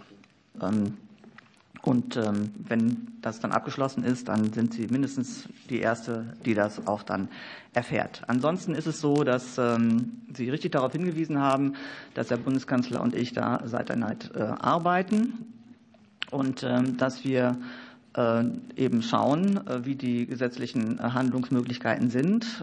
Und dann sind wir aber in dem ganzen weiten Feld, dass es eben natürlich darum geht, Zwangsprostitution zu bekämpfen, die Frauen auch zu schützen, ähm, dass aber das ganze Thema komplex ist. Ähm, wie Sie wissen, gibt es ja nun mal Prostitution seit Menschen gedenken. So, inwieweit da immer mit Geld bezahlt worden ist oder anders, ne, das ganze Thema, so, das wissen Sie. Von daher geht es äh, für uns da tatsächlich um drei Dinge. Es geht darum, Zwangsprostitution und Menschenhandel effektiv zu bekämpfen und zu verhindern. Es geht aber auch um den Schutz der sexuellen Selbstbestimmung und es geht natürlich auch darum, Prostituierte vor Gewalt und Übergriffen mit allen Mitteln des Rechtsstaates zu schützen. Nein heißt Nein gilt eben natürlich auch für Prostituierte. Damit wir dann, ne, Sie haben ja auch in äh, Ihrer äh, Regierungszeit äh, das Prostituierten-Schutzgesetz novelliert. Damit eben das nächste dann auch besser sitzt, braucht es eben eine gute Vorbereitung, weil das Thema eben komplex ist. Und deswegen ist diese Evaluation, die wir machen, nicht sozusagen eine Auftragsevaluation, so eine Metastudie oder so, sondern die hat eben, ist eine sehr umfassende Studie und sie geht jetzt eben auch ins Feld. Wir schauen damit, wie wirkt sich das Gesetz erstmals auf die, das Einge Entschuldigung, die Zeit. Ähm, vielleicht fragen Sie noch mal. So, so, letzter Satz. Also diese Feldstudie fängt jetzt an, ähm, über 2000 Prostituierte direkt zu befragen. Sie hat bereits Gewerbetreibende andere äh, befragt und auf Grundlage dieser verschiedensten Perspektiven in den Bereichen der verschiedensten Sicherheitslagen, die ja auch in der Prostitution sehr unterschiedlich sind in den Bereichen, wollen wir dann eben die Evaluation und dann auch die Novellierung des Prostituiertenschutzgesetzes auf den Weg bringen, eben vernünftig okay. vorbereitet und ernsthaft. Danke sehr. Wir kommen zur Fraktion Bündnis 90 Die Grünen. Frau Kollegin Fester. Ja, vielen Dank, Frau Vorsitzende, und auch nochmal von meiner Seite frohes neues Jahr an Sie, Frau Ministerin. Schön, dass Sie da sind und vielen Dank für die Vorstellung der Vorhaben. Besonders freut mich natürlich wie immer, dass Sie ähm, der Lage von Kindern und Jugendlichen äh, an der Stelle auch so eine hohe Relevanz einräumen, dass Sie fast zu Beginn der Präsentation stehen. Ähm, genau, es ist die Relevanz, die Ihnen zusteht, würde ich denken. Und ähm, genau, weil wir auch in Anbetracht der Zeit, die Sie zur Verfügung hatten, um Ihre Präsentation vorzustellen, eher fliegen mussten über einige der Vorhaben, würde ich Ihnen total gerne die Gelegenheit geben, Ihre Vision für die junge Generation noch einmal ein bisschen auszuführen und besonders freut mich in dem Zusammenhang, das haben Sie schon angerissen, natürlich auch, dass das Zukunftspaket 2024 äh, wiedergeben wird, dass es fortgesetzt wird. Es bietet, glaube ich, gerade in Krisenzeiten Momente der Selbstwirksamkeit für die Gemeinschaft, in dem junge Menschen mit ihren Projekten ernst genommen und unterstützt werden. Deswegen vielleicht als erste Frage, ich habe danach noch eine, es wäre schön, wenn Sie mir noch eine Minute ließen, ähm, genau, einfach dazu ein bisschen auszuführen. Danke sehr. Bitte sehr. Ja, herzlichen Dank. Also wie ich einführend schon gesagt habe, ist mir eigentlich das zentrale Anliegen, dass ähm, äh, in dieser Zeit der multiplen Krisen wir eben einen besonderen Blick nochmal richten auf die besonders Vulnerablen. Und das sind natürlich insbesondere Kinder und Jugendliche, insbesondere Kinder und Jugendliche, für die das eben auch das erste Mal ist und für die da alles übereinander kommt. Und äh, wo natürlich eine ganz andere Art von Ohnmacht sich dann auch schnell breit macht.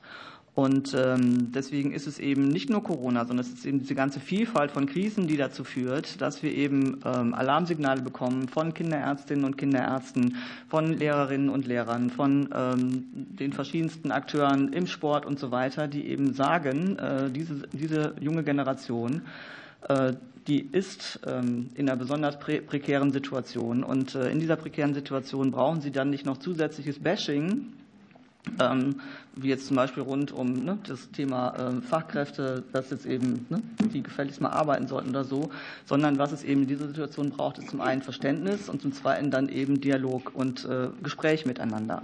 Deswegen habe ich das Bündnis gegründet und genau in diesem Sinne sozusagen möchte ich in diesem Zusammenhang auch weiterarbeiten als hoffentlich ähm, hörbare Stimme für die Perspektive der jungen Generation, aber nicht nur um über sie zu reden, sondern auch mehr was dazu beizutragen, dass sie mitmachen kann. Deswegen ist mir dieser Beteiligungsprozess und neue Beteiligungsinstrumente so wichtig. Äh, und deswegen ist das tatsächlich ein wichtiger Schwerpunkt für mich im Jahr 2024. Ja, vielen Dank für diese Antwort an der Stelle schon mal. Ähm, ich glaube, Sie sprechen da unfassbar wichtige Aspekte an äh, und zeigen eben auch den Paradigmenwechsel, der gerade durchs Haus geht. Ich würde bei einem Aspekt, den Sie gerade auch schon angesprochen haben, gerne noch einmal einhaken ähm, und vielleicht noch mal vertiefend reinschauen, weil ähm, Sie haben selber gerade von Ohnmacht gesprochen, dem Ohnmachtsgefühl von vielen jungen Menschen in dieser Zeit. Und ich glaube, angesichts multipler gesellschaftlicher Krisen verwundert es vielleicht auch nicht, dass wir gerade auf einem Rekordtief im Bereich der psychischen Gesundheit in der jungen Generation stehen. Und ich bin froh, dass es ähm, genau Sie als Ministerin gibt, die für Kinder und Jugendliche an der Stelle einsteht. Und gerade anschließend an die Versorgung im Bereich der seelischen Gesundheit junger Menschen gibt es ja eben die Mental Health Coaches, aber die Einsamkeitsstrategie, die Sie auf den Weg bringen, stellt natürlich ebenso ein riesiges, ein relevantes Instrument dar, das ja auch für unterschiedliche Altersgruppen konzipiert ist.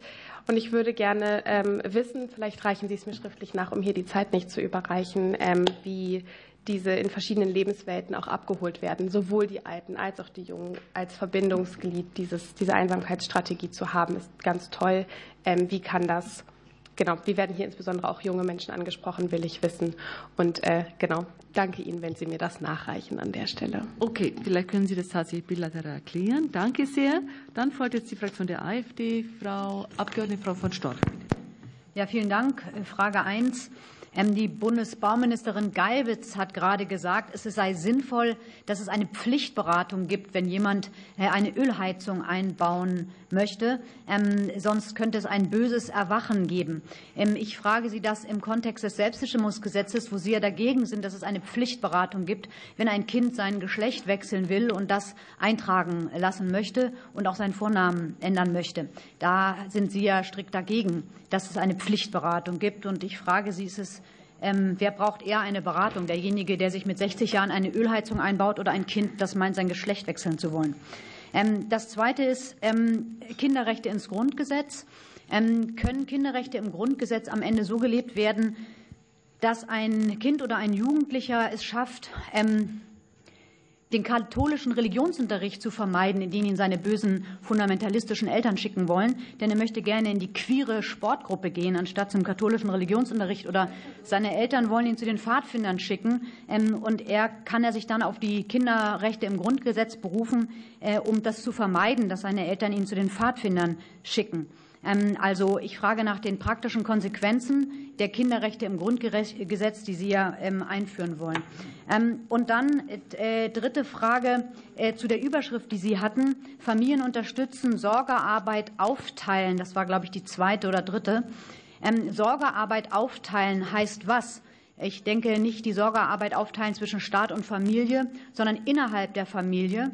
Äh, also das heißt, Sie gehen hinein in den inneren Bereich der privaten Haushaltsführung und wollen dort Einfluss nehmen darauf, wer wie viel Sorgearbeit übernimmt. Oder habe ich das falsch verstanden? Oder ist das der innerste Bereich, in dem der Staat einfach mal nichts zu suchen hat und sich da tunlichst raushalten sollte? Danke sehr. Wie gesagt, einfach mal anfangen.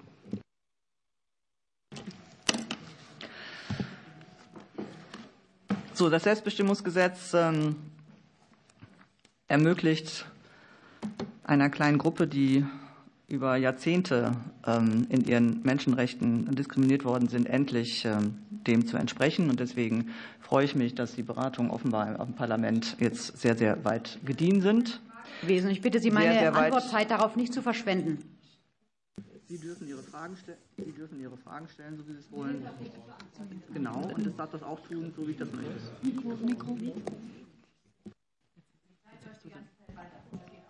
So, jetzt nochmal ganz eindeutig. Hier sind keine Fragen hin und her. Wir haben genau eine Regelung von vier Minuten, die jeder Fraktion zur Verfügung steht. Hier werden Fragen gestellt und im Rahmen dieser Zeit kann die Ministerin antworten. Und die Ministerin hat jetzt eben hier noch eine knappe Minute. Bitte sehr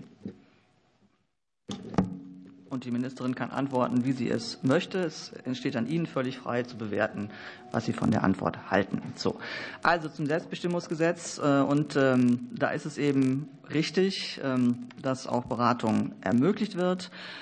Es ist aber so, dass äh, eben insgesamt äh, dieses Selbstbestimmungsgesetz ja allein vorsieht die Frage der Namensänderung. Und gerade auch bei Jugendlichen ist ja eben vorgesehen, dass zum einen eben diese drei Monate eingehalten werden für die Bedenkzeit. Aber ansonsten ist es eben gerade für 14- bis 18-Jährige ja nicht so, dass sie ein Jahr warten müssen, um es wieder zu ändern, sondern sollte das anders sein, gibt es eben gerade für Kinder und Jugendliche diese zusätzliche Möglichkeit und das alles eben vollständig mit in der Zuständigkeit der Eltern, wie Sie wissen. Da ist eben nichts sozusagen ausgehöhlt an entsprechenden Elternrechten. So zum Thema Kinderrechte.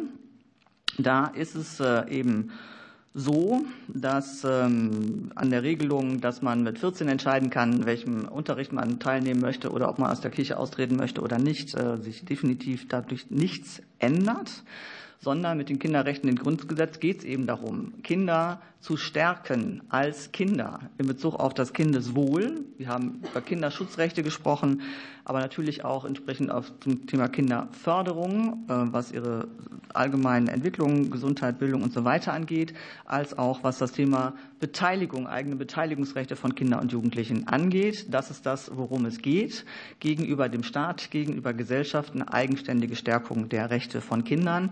Und ähm, ich würde mich freuen, wenn wir tatsächlich im Jahr 2024 dazu kämen, das gemeinsame Grundgesetz zu verankern. Danke sehr. Und es folgt jetzt die Fraktion der FDP. Ja, jetzt ein Mikro. Oh, danke sehr. Es kommt, äh, Kollegin Frau Adler ist dran. Bitte sehr. Vielen Dank. Ähm, ich würde gern mal den Fokus auf die Senioren ähm, ähm, in unserer Gesellschaft richten. Da hatten Sie ja im Themenkomplex Digitales im Alter unter anderem darauf hingewiesen, dass zusätzliche Internet-Erfahrungsorte geschaffen werden sollen. Können Sie bitte kurz erläutern, was Sie genau damit meinen? Dann ähm, wird dort auch beschrieben, dass FSJler speziell ähm, dafür ausgesucht oder speziell in dieses Programm Digitaler Engel Plus gehen sollen. Wie soll das vonstatten gehen? Sollen sie speziell ausgesucht werden? Sollen sie besonders geschult werden? Welche Kompetenzen sollen an die Senioren vermittelt werden von diesen FSJlern? Ähm, dann gibt es ja auch immer noch Senioren, logischerweise, die eben noch nicht so digital unterwegs sind.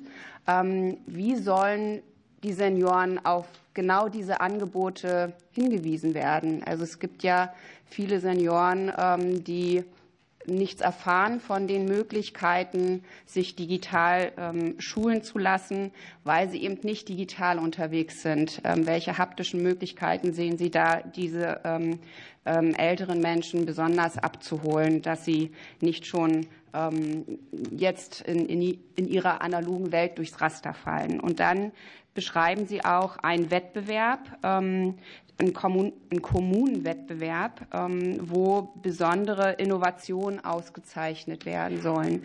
Wer soll ähm, festlegen, was ausgezeichnet wird? Also wie soll eine Jury ähm, gebildet werden? Und was passiert dann mit den besonderen Leistungen oder mit den, mit den ausgezeichneten Innovationen oder innovativen Leistungen? Wie soll dann damit weiter vorgegangen werden? Und als letztes habe ich noch die Frage, ähm, haben Sie einen Überblick darüber, was die Länder bereits tun im digitalen Bereich für die Senioren, ähm, dass man das möglicherweise auch zum einen zusammenfasst und zum anderen auch gibt es eventuell ja auch schon ganz gute Projekte, die man ja übernehmen könnte oder wo man darauf aufbauen könnte. Vielen Dank. Danke sehr. Frau Ministerin, bitte. Ja, ganz herzlichen Dank für die Frage. Ähm, das Thema ähm, Senioren und Digitalisierung ist ein sehr, sehr wichtiges und brennendes. Es ist so, dass natürlich auch innerhalb ne, der älteren Generation der Digitalisierungsgrad sich doch in den letzten Jahren deutlich erhöht hat, aber es doch auch eine ziemlich harte Grenze gibt, sozusagen, ne, wenn wir 75, 80 und so weiter plus angehen, dann wird es äh, sehr schnell ähm, sehr viel weniger. Wir kennen das noch von früher, dass dann eben die VHS entsprechende Computerkurse und so weiter angeboten hat. Das äh, gibt es jetzt auch noch. Aber ich hatte jetzt äh, bei verschiedenen Terminen vor Ort, habe ich eben wahrgenommen, dass derzeit noch viel stärker ähm, die, die, die Nachfrage sozusagen danach besteht, im Alltag unterstützt zu werden. Und äh, da knüpft eben auch ein bisschen das Thema FSJler an. Äh, Sie kennen das vielleicht noch, die digitalen Engel, die haben ja unter anderem zwei mobile Fahrzeuge, mit denen sie äh, durchs Land fahren und sich dann ne, auf Marktplätze oder so stellen und sind dann niedrigschwellig eben ansprechbar für die Menschen, die vorbeikommen, gerade einkaufen gehen oder so. Ähm, und dann teilen die eben nicht nur irgendwelche Broschüren aus, ne, sondern dann ist dann eben auch gleich eine Person da, mit der man eben konkret über das letzte, die letzte App-Thematik sozusagen, wo man gescheitert ist, dann eben auch sprechen kann, die einem entweder niedrigschwellig sozusagen am Gerät was erklären ne, oder eben einem auch kurzfristig sozusagen äh, beraten, helfen, zur Seite stehen. Das ist so ein bisschen da der Rahmen.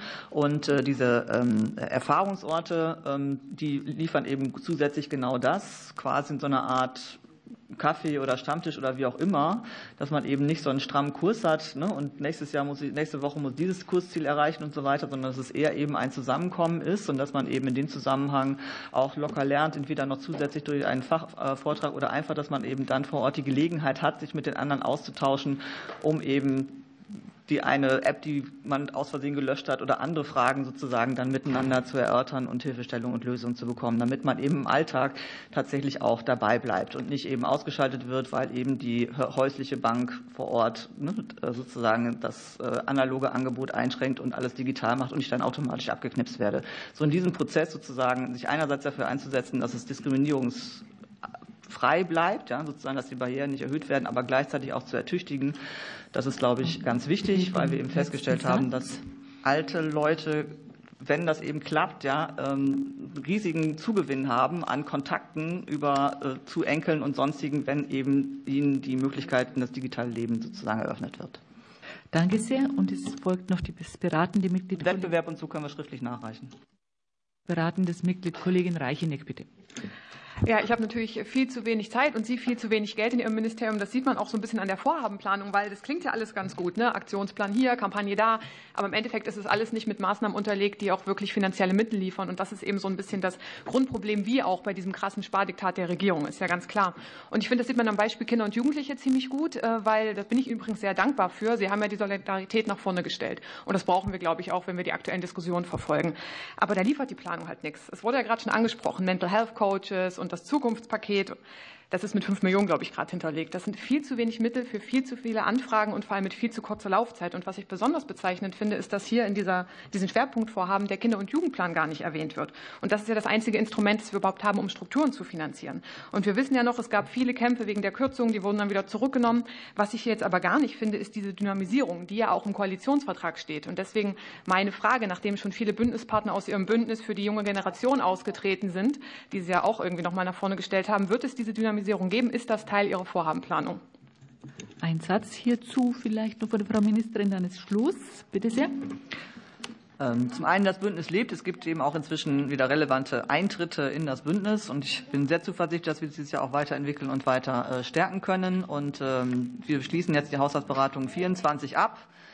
Die, Vorbereitung für die Haushaltsberatung 25 äh, werden sich dann sicherlich nahtlos anschließen. Aber dazu kann ich heute nichts sagen.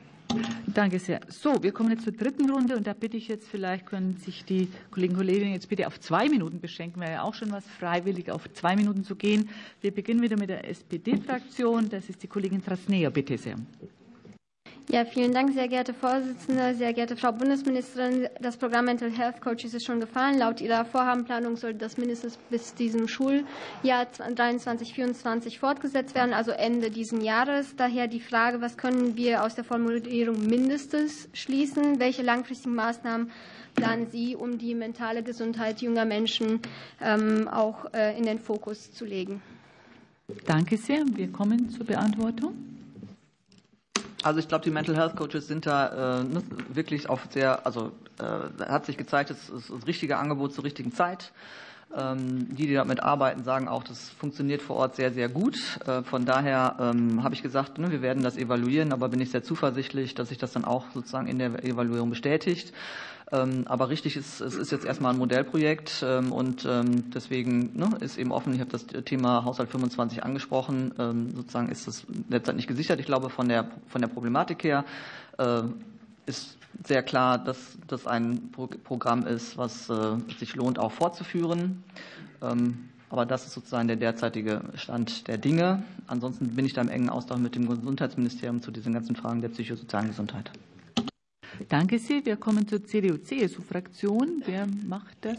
Äh, Frau Bernstein, bitte. Ja, Vielen Dank, äh, Frau Ministerin. Ich komme gleich zur Frage. Ich möchte Sie zur Kindergrundsicherung befragen. Und zwar in einem Spiegel-Interview am 4. Januar hat die Kollegin Güde Jensen von der FDP dafür plädiert, die Agrardieselrückvergütung beizubehalten und im Gegenzug bei der Kindergrundsicherung auf die Einrichtung einer neuen Behörde zu verzichten. Dadurch können nach Ihren Angaben jährlich rund 500 Millionen Euro Bürokratiekosten eingespart werden. Meine Frage, wurde dieser konkrete Vorschlag im Vorfeld innerhalb der Ampelkoalition diskutiert? Und wie bewerten Sie ihn insbesondere vor dem Hintergrund der gegenwärtigen Haushaltssituation? Danke sehr. Und die Beantwortung, bitte sehr.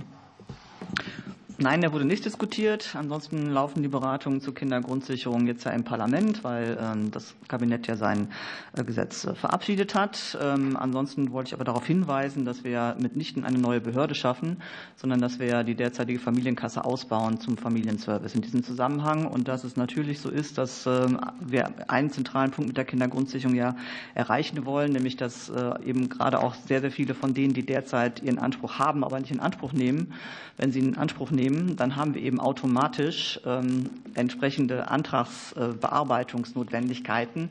Sie haben vielleicht auch in einem der Artikel wahrgenommen, dass die Einführung der Grundrente äh, dazu geführt hat, dass eben, weil es dann eben die entsprechenden mehr Anträge gab, 2500 äh, zusätzliche ähm, Menschen eingestellt werden müssen, so um den Dreh, glaube ich. Ne? Und äh, das ist natürlich ein relevanter Punkt im Zusammenhang mit der Kindergrundsicherung. Es geht nicht um eine neue Behörde, sondern es geht darum, eben dann auch die Anträge bearbeiten zu können. Danke sehr. Und Bündnis 90 Die Grünen, Kollegin Lob, bitte. Vielen Dank, Frau Vorsitzende. Ich komme auch gleich direkt zur Frage, Frau Ministerin, und zwar auf ein aktuelles Thema. Und zwar hat Herr Buschmann ja gestern die Eckpunkte für die Reform des Abstammungsrechts vorgestellt und veröffentlicht. Und das ist ja ein wichtiges Vorhaben, auch aus unserem Koalitionsvertrag. Wir als Grüne und ich weiß, auch Sie als Ministerin sind da auch schon lange dran. Wir stehen für eine vielfältige Familienpolitik. Und ähm, deswegen würde ich gerne wissen, wie Sie die Eckpunkte von Herrn Buschmann zum Abstammungsrecht einschätzen. Danke sehr und auch wieder gleich zur Beantwortung der Frage. Äh, die begrüße ich ganz ausdrücklich. Das war ja ein längerer Prozess. Äh, ne? Manche haben auch sozusagen schon äh, sozusagen angefangen, daran zu zweifeln, aber die Zweifel waren unberechtigt, sondern jetzt hat Herr Buschmann mit seinen Eckpunkten wirklich, glaube ich, ein gutes Konzept vorgelegt für die ja nicht ganz triviale Materie, regelt das in einer guten Art und Weise neu.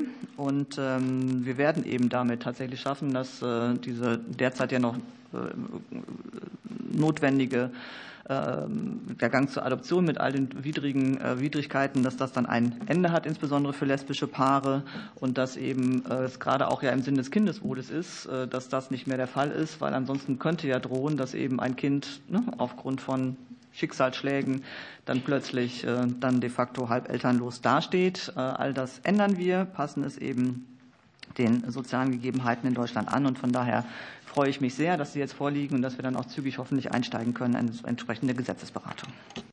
Danke sehr. Es folgt die Fraktion der AfD. Es fragt wer? Der Herr Kollege Reichert. Bitte sehr. Ja, Frau Ministerin, ähm, welche Maßnahmen plant denn Ihr Ministerium zur Bekämpfung linksextremer Gewalt und des Klimaextremismus? Ähm, welche Aktionspläne etc. haben Sie da gegebenenfalls neu aufgelegt? Oder wenn Sie keine aufgelegt haben, warum nicht? Danke sehr. Und wir kommen zur Beantwortung.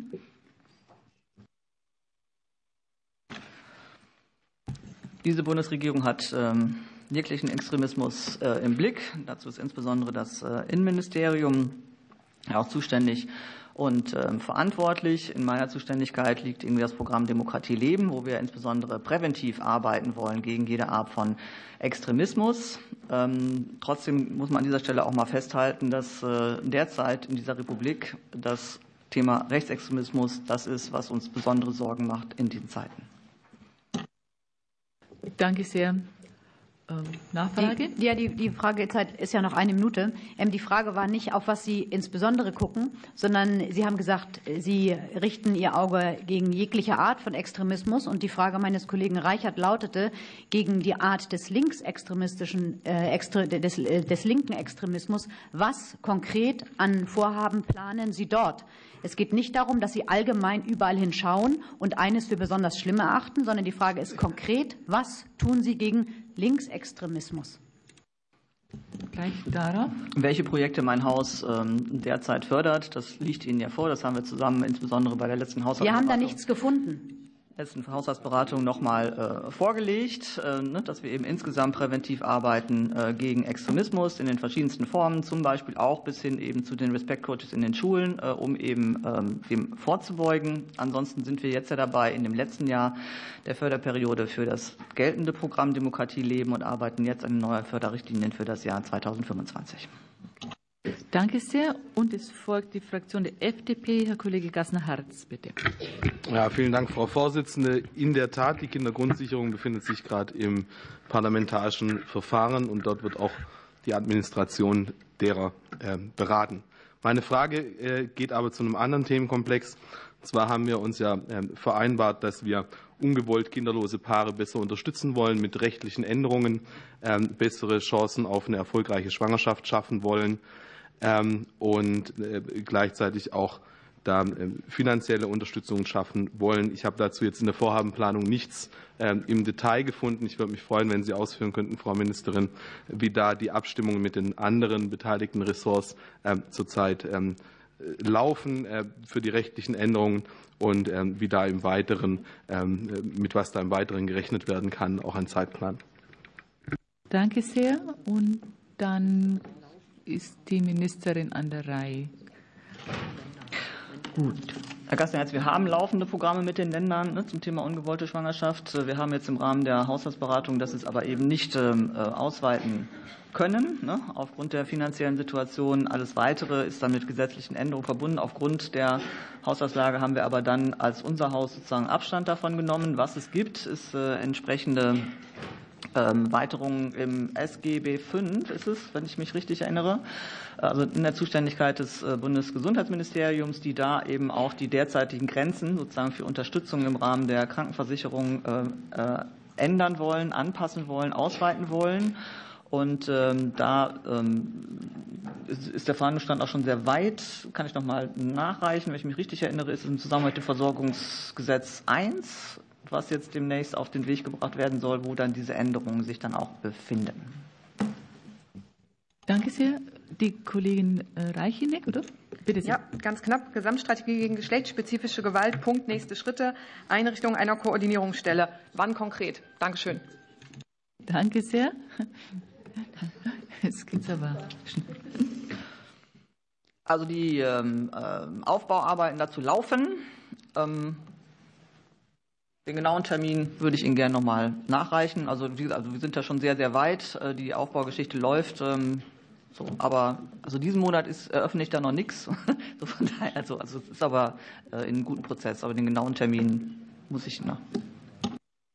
Okay, dann beenden wir diese Runde. Frau Ministerin, ganz herzlichen Dank, dass Sie uns heute Rede und Antwort gestanden sind, auch in dieser Zeitnot und immer schnell äh, beenden mussten. Und ich schließe diesen Tagesordnungspunkt. Ganz herzlichen Dank und komme ganz schnell zu Tagesordnungspunkt 2, der Sachstandsbericht des Ministeriums zum EU-Richtlinienvorschlag zur Bekämpfung Gewalt gegen Frauen und häusliche Gewalt. Auf Wunsch der CDU-CSU-Fraktion erfolgt jetzt ein Sachstandsbericht des Ministeriums. Federführend hierzu ist eigentlich das Justizministerium, aber das Ministerium hier berichtet trotzdem. Es sind insgesamt 20 Minuten vorgesehen. Ich bin dankbar dafür, wenn wir es abkürzen können. Für den Bericht sind fünf Minuten vorgesehen und dann eben Frage-Antwort-Runde von insgesamt drei Minuten pro Fraktion und natürlich die eine Minute für die fraktionslosen Abgeordneten. Herr Lehmann ist mittlerweile eingetroffen. Wir haben Sie vorhin schon begrüßt. Ganz herzlich willkommen. Sie dürfen sofort beginnen. Bitte sehr.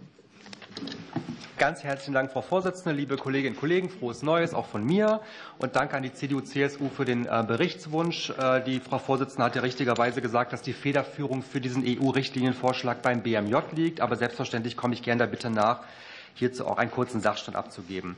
Die EU-Kommission hat den vorgelegten Richtlinienentwurf äh, oder mit dem Richtlinienentwurf erstmals strebt sie eine konkrete unionsrechtliche Regelung zur Bekämpfung von Gewalt gegen Frauen und häuslicher Gewalt an. Bisher gibt es nämlich auf EU-Ebene keine spezifischen gemeinsamen Mindeststandards für den Schutz Betroffener vor dieser Gewalt. Und mit der geplanten Richtlinie soll eben Gewalt gegen Frauen und häusliche Gewalt nun überall in der EU wirksam bekämpft werden. Der Vorschlag orientiert sich dabei an der Istanbul-Konvention und enthält ein umfassendes Regelweg und Regelwerk, unter anderem zum Strafrecht, zum Strafverfahrensrecht, zum Opferschutz, Hilfetelefon, Frauenhäusern und Prävention.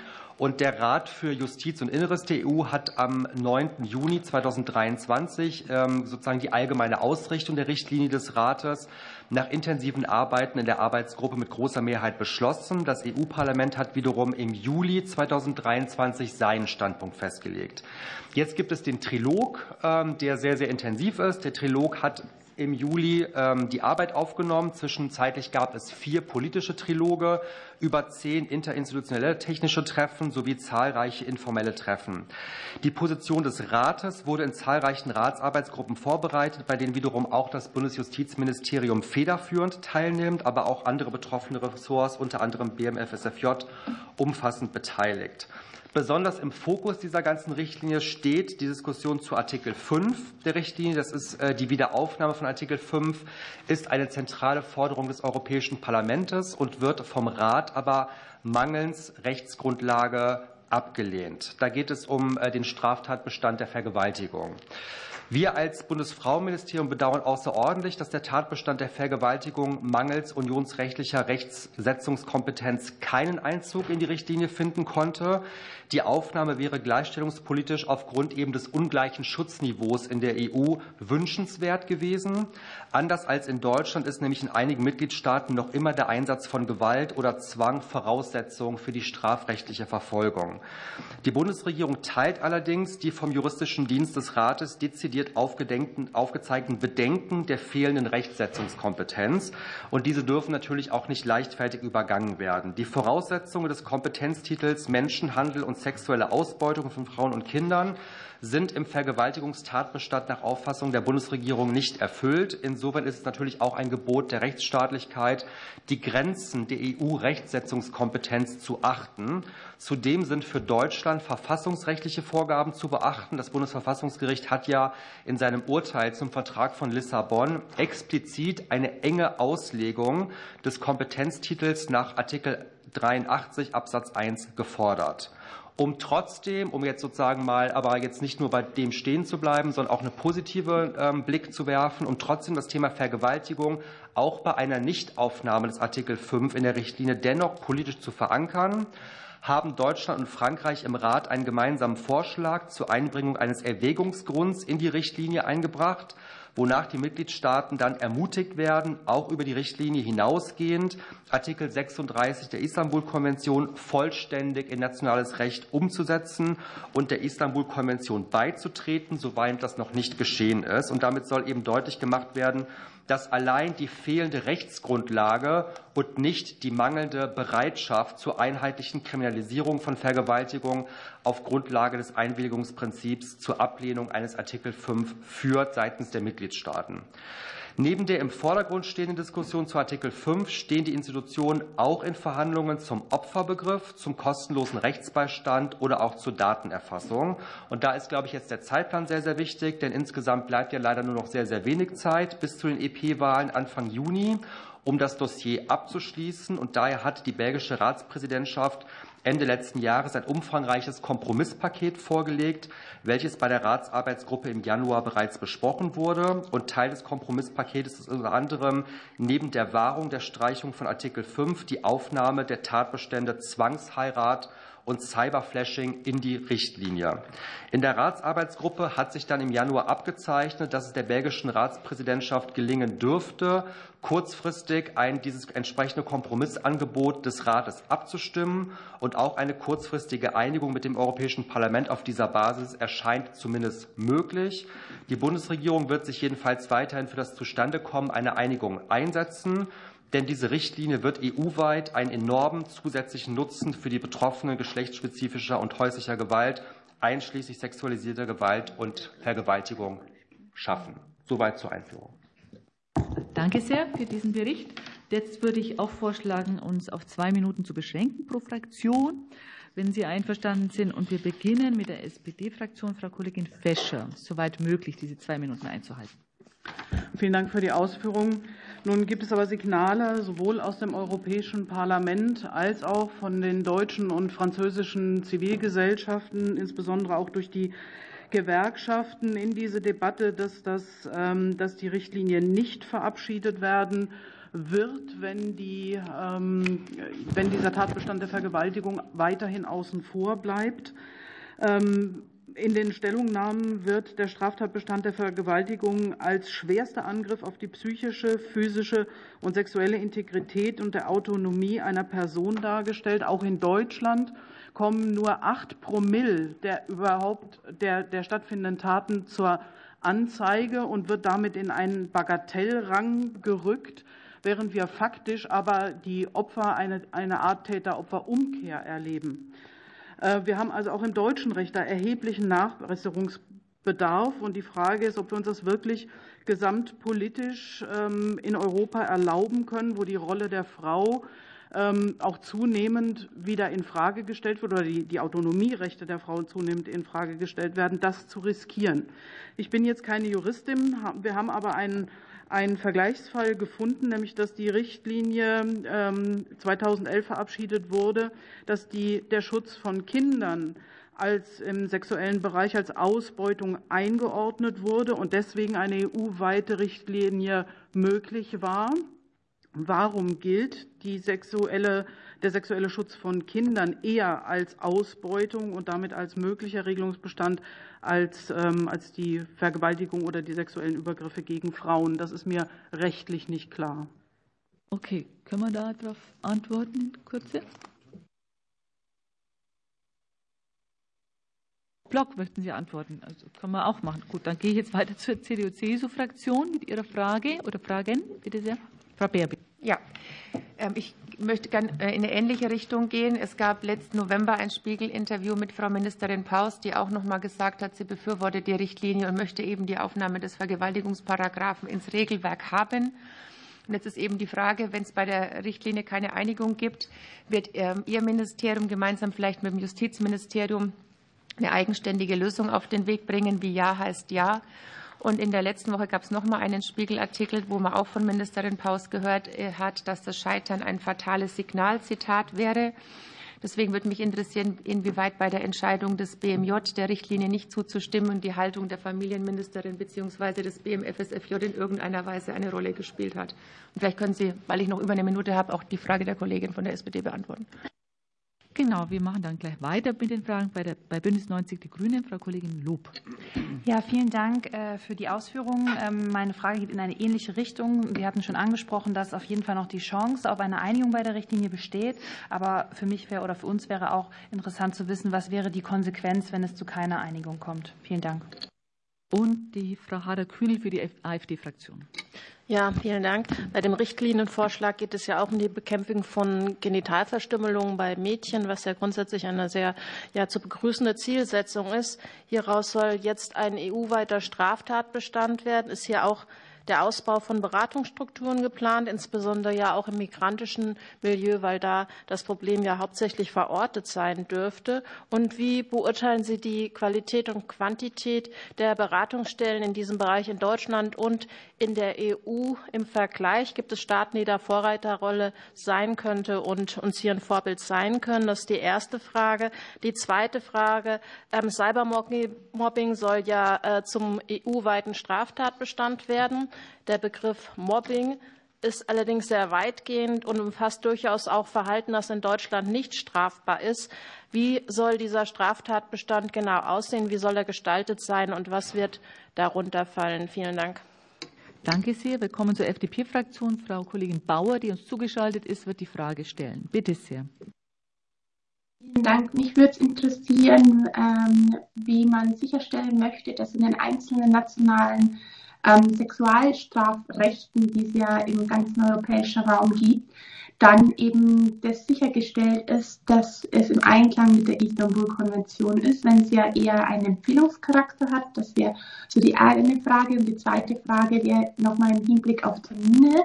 Ähm, es wurden ja schon einige Termine genannt. Wie ist jetzt die konkrete Zeitschiene bis zur Europawahl, ähm, dass man hierbei noch weiterkommt in der Gruppe beziehungsweise in den, bei denjenigen, die sich auch zusammengefunden haben, sodass wir hierbei auch einen Punkt an, an, den, an den Bereich machen können. Vielen Dank. Danke sehr. Und Frau Kollegin Reicheneck für die beratenden Mitglieder. Bitte sehr.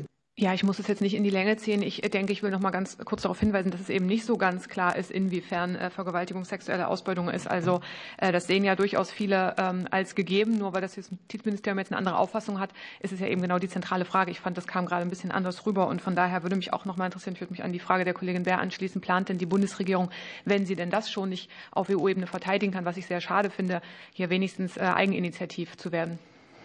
Danke sehr. Wir kommen zur Beantwortung. Nur zu Ihrer Information. Wir hatten vorher gesagt, dass wir uns vornehmen, zehn vor rauszukommen hier aus dem Saal, weil das Gedenken an Herrn Schäuble ist. Nur als Vorwarnung zumindest. Ne? Genau, vielen Dank. Das ist der Grund, warum ich jetzt angeregt habe, dass man das im Blog beantwortet, weil ja einige Fragen doch in dieselbe Richtung gingen. Also erstens vielleicht zum Thema ähm, Genitalverstümmelung insgesamt generell Gewalt gegen Frauen. Sie wissen ja, ich habe das hier im Ausschuss auch schon mal dargestellt, dass die Bundesregierung gerade sehr, sehr intensiv an äh, sozusagen einem Rechtsanspruch arbeitet und damit zum ersten Mal auf Bundesebene auch einsteigen möchte, auch in die Finanzierung, Unterstützung von Frauenhäusern, Schutzberatungsstellen und so weiter. Und das ist, glaube ich, nochmal insgesamt sehr, sehr wichtig, ähm, dass wir da auch zügig vorankommen und dann jetzt zeitnah auch in den Gesetzgebungsprozess ähm, einsteigen zum Thema Cybermorgen. Deutschland und Frankreich ähm, sozusagen setzen sich insgesamt auf europäischer Ebene sehr, sehr intensiv für die Umsetzung der Istanbul-Konvention ein. Äh, es ist nämlich leider noch nicht so, dass alle EU-Mitgliedstaaten die Istanbul-Konvention ratifiziert haben, ist aber etwas, was Deutschland und Frankreich gemeinsam ähm, vorantreiben. Zum, äh, insgesamt zur Richtlinie. Also wir halten als Bundesregierung ein Scheitern nicht für wahrscheinlich. Es wäre aber, wenn es scheitern würde, ein absolut fatales Signal, ähm, weil, ich habe das ja eingangs gesagt, es haben halt eben wir sehr, sehr ungleiche Schutzstandards. Also nicht überall ist der Schutzstandard auch beim Thema Vergewaltigung so hoch wie in Deutschland. Es haben elf EU-Staaten immer noch, die sozusagen Gewalt und Zwang voraussetzen, rein rechtlich, um sozusagen in den Straftatbestand der Vergewaltigung zu fallen. Und deswegen wäre es, auch wenn es nicht zum vom, äh, von der Kommission gewollten Artikel 5 kommt, trotzdem wichtig, dass die Richtlinie in Kraft tritt, weil, wie gesagt, auch die belgische Ratspräsidentschaft einen ähm, Vorschlag gemacht hat, um sozusagen über die sogenannten Erwägungsgründe jetzt in die Richtlinie zu gehen. Deshalb, selbst wenn es zu Artikel 5 nicht käme, Erwägungsgründe werden ja eine Richtlinie vorangestellt und haben damit auch sozusagen einen rechtlich bindenden Charakter und würden auch eben äh, auch angesichts der Kompromisse, die jetzt auch gesucht und gefunden werden, da bin ich sehr, sehr zuversichtlich, auch da natürlich eine hohe ähm, Impact haben und Bedeutung haben und Einfluss auf die EU-Staaten, die eben noch nicht diesen Schutzstandard ähm, haben. Und wie gesagt, das ist mir nochmal sehr, sehr wichtig, auch in, äh, Richtung der äh, Kollegin Fescher und Bär, dass die Bundesregierung sozusagen jetzt auch wegen der Rechtsprechung des Verfassungsgerichtes skeptisch ist, rein rechtlich, was in Artikel 5 angeht, heißt nicht, dass wir das politisch nicht gut fänden, wenn sozusagen stärker auch gegen Vergewaltigung auch strafrechtlich vorgegangen würde in allen Mitgliedstaaten. Wir haben äh, auch ja die nationale Debatte zum Artikel 177 Strafgesetzbuch, also Nein heißt Nein. Und das ist vielleicht auch nochmal wichtig aus nationaler Sicht, dass hier BMFSFJ und BMJ sehr eng miteinander verabredet haben, diesen Artikel auch zu evaluieren also zu schauen, der ist ja noch nicht so alt, ich glaube 2016 äh, wurde der in Kraft gesetzt, dass hier jetzt zeitnah eine Evaluation stattfindet, um zu schauen, ob dieses Nein heißt Nein 177 Strafgesetzbuch ausreicht oder ob hier entsprechend nachgeschärft werden muss. Und da sind BMJ, BMFSJ im engen Austausch und haben, wie gesagt, auch im Zuge dieser ganzen Debatte um die EU-Richtlinie auch eine zeitnahe Evaluation verabredet. Vielen herzlichen Dank, Herr Kollege Lehmann, dass wir uns äh, hier flexibel darauf einstellen konnten. Ich gehe auch gleich weiter. Ich bedanke mich ganz herzlich für den Bericht und auch die Aussprache, die Sie ermöglicht haben. Wir gehen gleich zu Top 3 weiter, nämlich die Beschlussfassung über die Durchführung einer öffentlichen Anhörung, wie besprochen in der Obleuterunde auf der Bundestagsdruckseite 209874. Es geht um das freiwilligen Teilzeitgesetz. Die Modalitäten haben wir uns geeinigt in der, in der Obleuterunde auf 100 Minuten Hybrid, 19. Februar, 14 bis 15.40 Uhr. Äh, Sachverständige nach Stärkeverteilung der, der Fraktionen und einen Vertreter der kommunalen Spitzenverbände, der dabei sein soll. Und äh, ja, Abgabe einer schriftlichen Stellungnahme der Sachverständigen, Eingangsstatements von drei Minuten. Das ist so das, was wir uns vorher vorgenommen hatten. Wenn Sie da einverstanden sind, dann bitte ich um das Handzeichen. Wer ist dagegen? Enthaltungen? Damit ist per Einstimmigkeit diese Anhörung äh, beschlossen. Dann gehen wir zu Punkt Top 8, äh, den Gesetzentwurf der SPD, der Koalitionsfraktionen, äh, den Entwurf eines zweiten Haushaltsfinanzierungsgesetzes 2024, Bundestagsdrucksache 209999. Vorbehaltlich der Überweisung zum Gesetzentwurf der Koalitionsfraktionen liegen ein Änderungsantrag der Koalitionsfraktionen auf der Ausschussdrucksache 20855783. Wir kommen gleich zur Abstimmung. Wer ist für diesen Änderungsantrag der Koalitionsfraktionen? Bitte ums Handzeichen. Wer ist dagegen? Damit sind die Koalitionsfraktionen und gegen die CDU-CSU-Fraktion. Wer ist Enthaltung der AfD-Fraktion? Äh, äh, Ablehnung der AfD-Fraktion der Änderungsantrag angenommen. Dann stimmen wir ab über den so geänderten Gesetzentwurf Bundestagsdrucksache 209999. Wer ist für diesen Gesetzentwurf? Den bitte ich ums Handzeichen. Das sind die Koalitionsfraktionen. Wer ist dagegen? Das ist die CDU-CSU-Fraktion, die AfD-Fraktion. Damit eben angenommen. Dann Tagesordnungspunkt 9, Gesetzentwurf der Bundesregierung, Entwurf eines Gesetzes zur Modernisierung des Staatsangehörigkeitsrechts, Bundestagsdruckseite 209044. Da gibt es einen Änderungsantrag der Koalitionsfraktionen auf Ausschussdruckseite 204378, weiterhin einen Entschließungsantrag der Koalitionsfraktionen auf der Ausschussdruckseite 204379 vor. Wir kommen gleich zur Abstimmung, nämlich zu dem, Ausschuss, zum dem Änderungsantrag der Koalitionsfraktionen. Der Ausschussdruckseite 204378, wer ist da dafür, für diesen Änderungsantrag der Koalitionsfraktionen? Koalitionsfraktionen das Handzeichen bitte. Das sind die Koalitionsfraktionen. Wer ist da dagegen?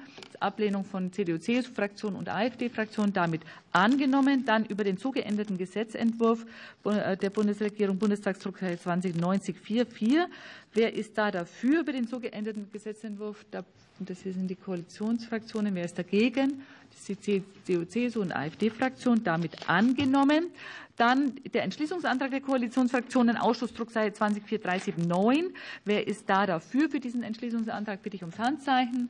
Das sind die Koalitionsfraktionen. Wer ist dagegen? Das ist CDU-CSU-Fraktion, das ist die AfD-Fraktion und damit angenommen. Dann rufe ich Top 4 auf, den Antrag der Fraktion der CDU-CSU, ein Jahr Iran-Revolution, an Jina Masha Amini erinnern und den Freiheitskampf der Menschen im Iran aktiv unterstützen. Bundestagsdruckseite 208407. Wir kommen gleich zur Abstimmung. Wir stimmen ab über den Antrag der Fraktion der CDU-CSU. CSU auf Bundestagsdrucksache 208407. Wer ist da dafür? Das ist CDU-CSU-Fraktion. Wer ist da dagegen? Das sind Koalitionsfraktionen und die AfD-Fraktion. Damit abgelehnt. Dann Tagesordnungspunkt 5. Antrag der Fraktion der CDU-CSU, Missbrauch der Chemikalie GBL als K.O.-Tropfen stoppen, Bundestagsdrucksache 208528. Wir kommen gleich zur Abstimmung über diesen Fraktion der CDU-CSU-Fraktion, Bundestagsdrucksache 208528. Wer ist da dafür? Die CDU-CSU-Fraktion. Wer ist da dagegen? Das sind die Ampelfraktionen. Äh, wer enthält sich? Bei Enthaltung der AfD-Fraktion ist damit abgelehnt. So, noch was? Oh ja, äh, mit Top 6 Mitteilung der Kommission an das Europäische Parlament, den Rat, den Europäischen Wirtschafts- und Sozialausschuss und den Ausschuss der Regionen Demografischer Wandel in Europa ein Instrumentarium zur Bewältigung der Herausforderungen. Ratsdokument Nummer 14191123. Ich schlage vor, das Dokument zur Kenntnis zu nehmen. Ich sehe keinen Widerspruch. Äh, auch bei den Kollegen in der Videokonferenz. Damit ist das so der Fall. Und Top 7 dann auch ein Bericht der Kommission an das Europäische Parlament, den Rat, den Europäischen Wirtschafts- und Sozialausschuss und Ausschuss der Regionen, ein vitaler zivilgesellschaftlicher Raum für die Wahrung der Grundrechte in der EU. Jährlicher Bericht über die Anwendung der Charta der Grundrechte der Europäischen Union 2022, Ratsdokument 157322. Ich schlage vor, das zur Kenntnis zu nehmen. Ich sehe keinen Widerspruch und höre auch keinen Widerspruch, dann ist das der Fall. Und dann gibt es Top 10 Verschiedenes. Gibt es da Wortmeldungen unter Verschiedenes? Das ist nicht der Fall. Dann schließe ich diesen Tagesordnungspunkt auch diese Sitzung und wir haben es geschafft. Ich danke Ihnen für die Mitarbeit und weiteren guten Verlauf dieses Tages.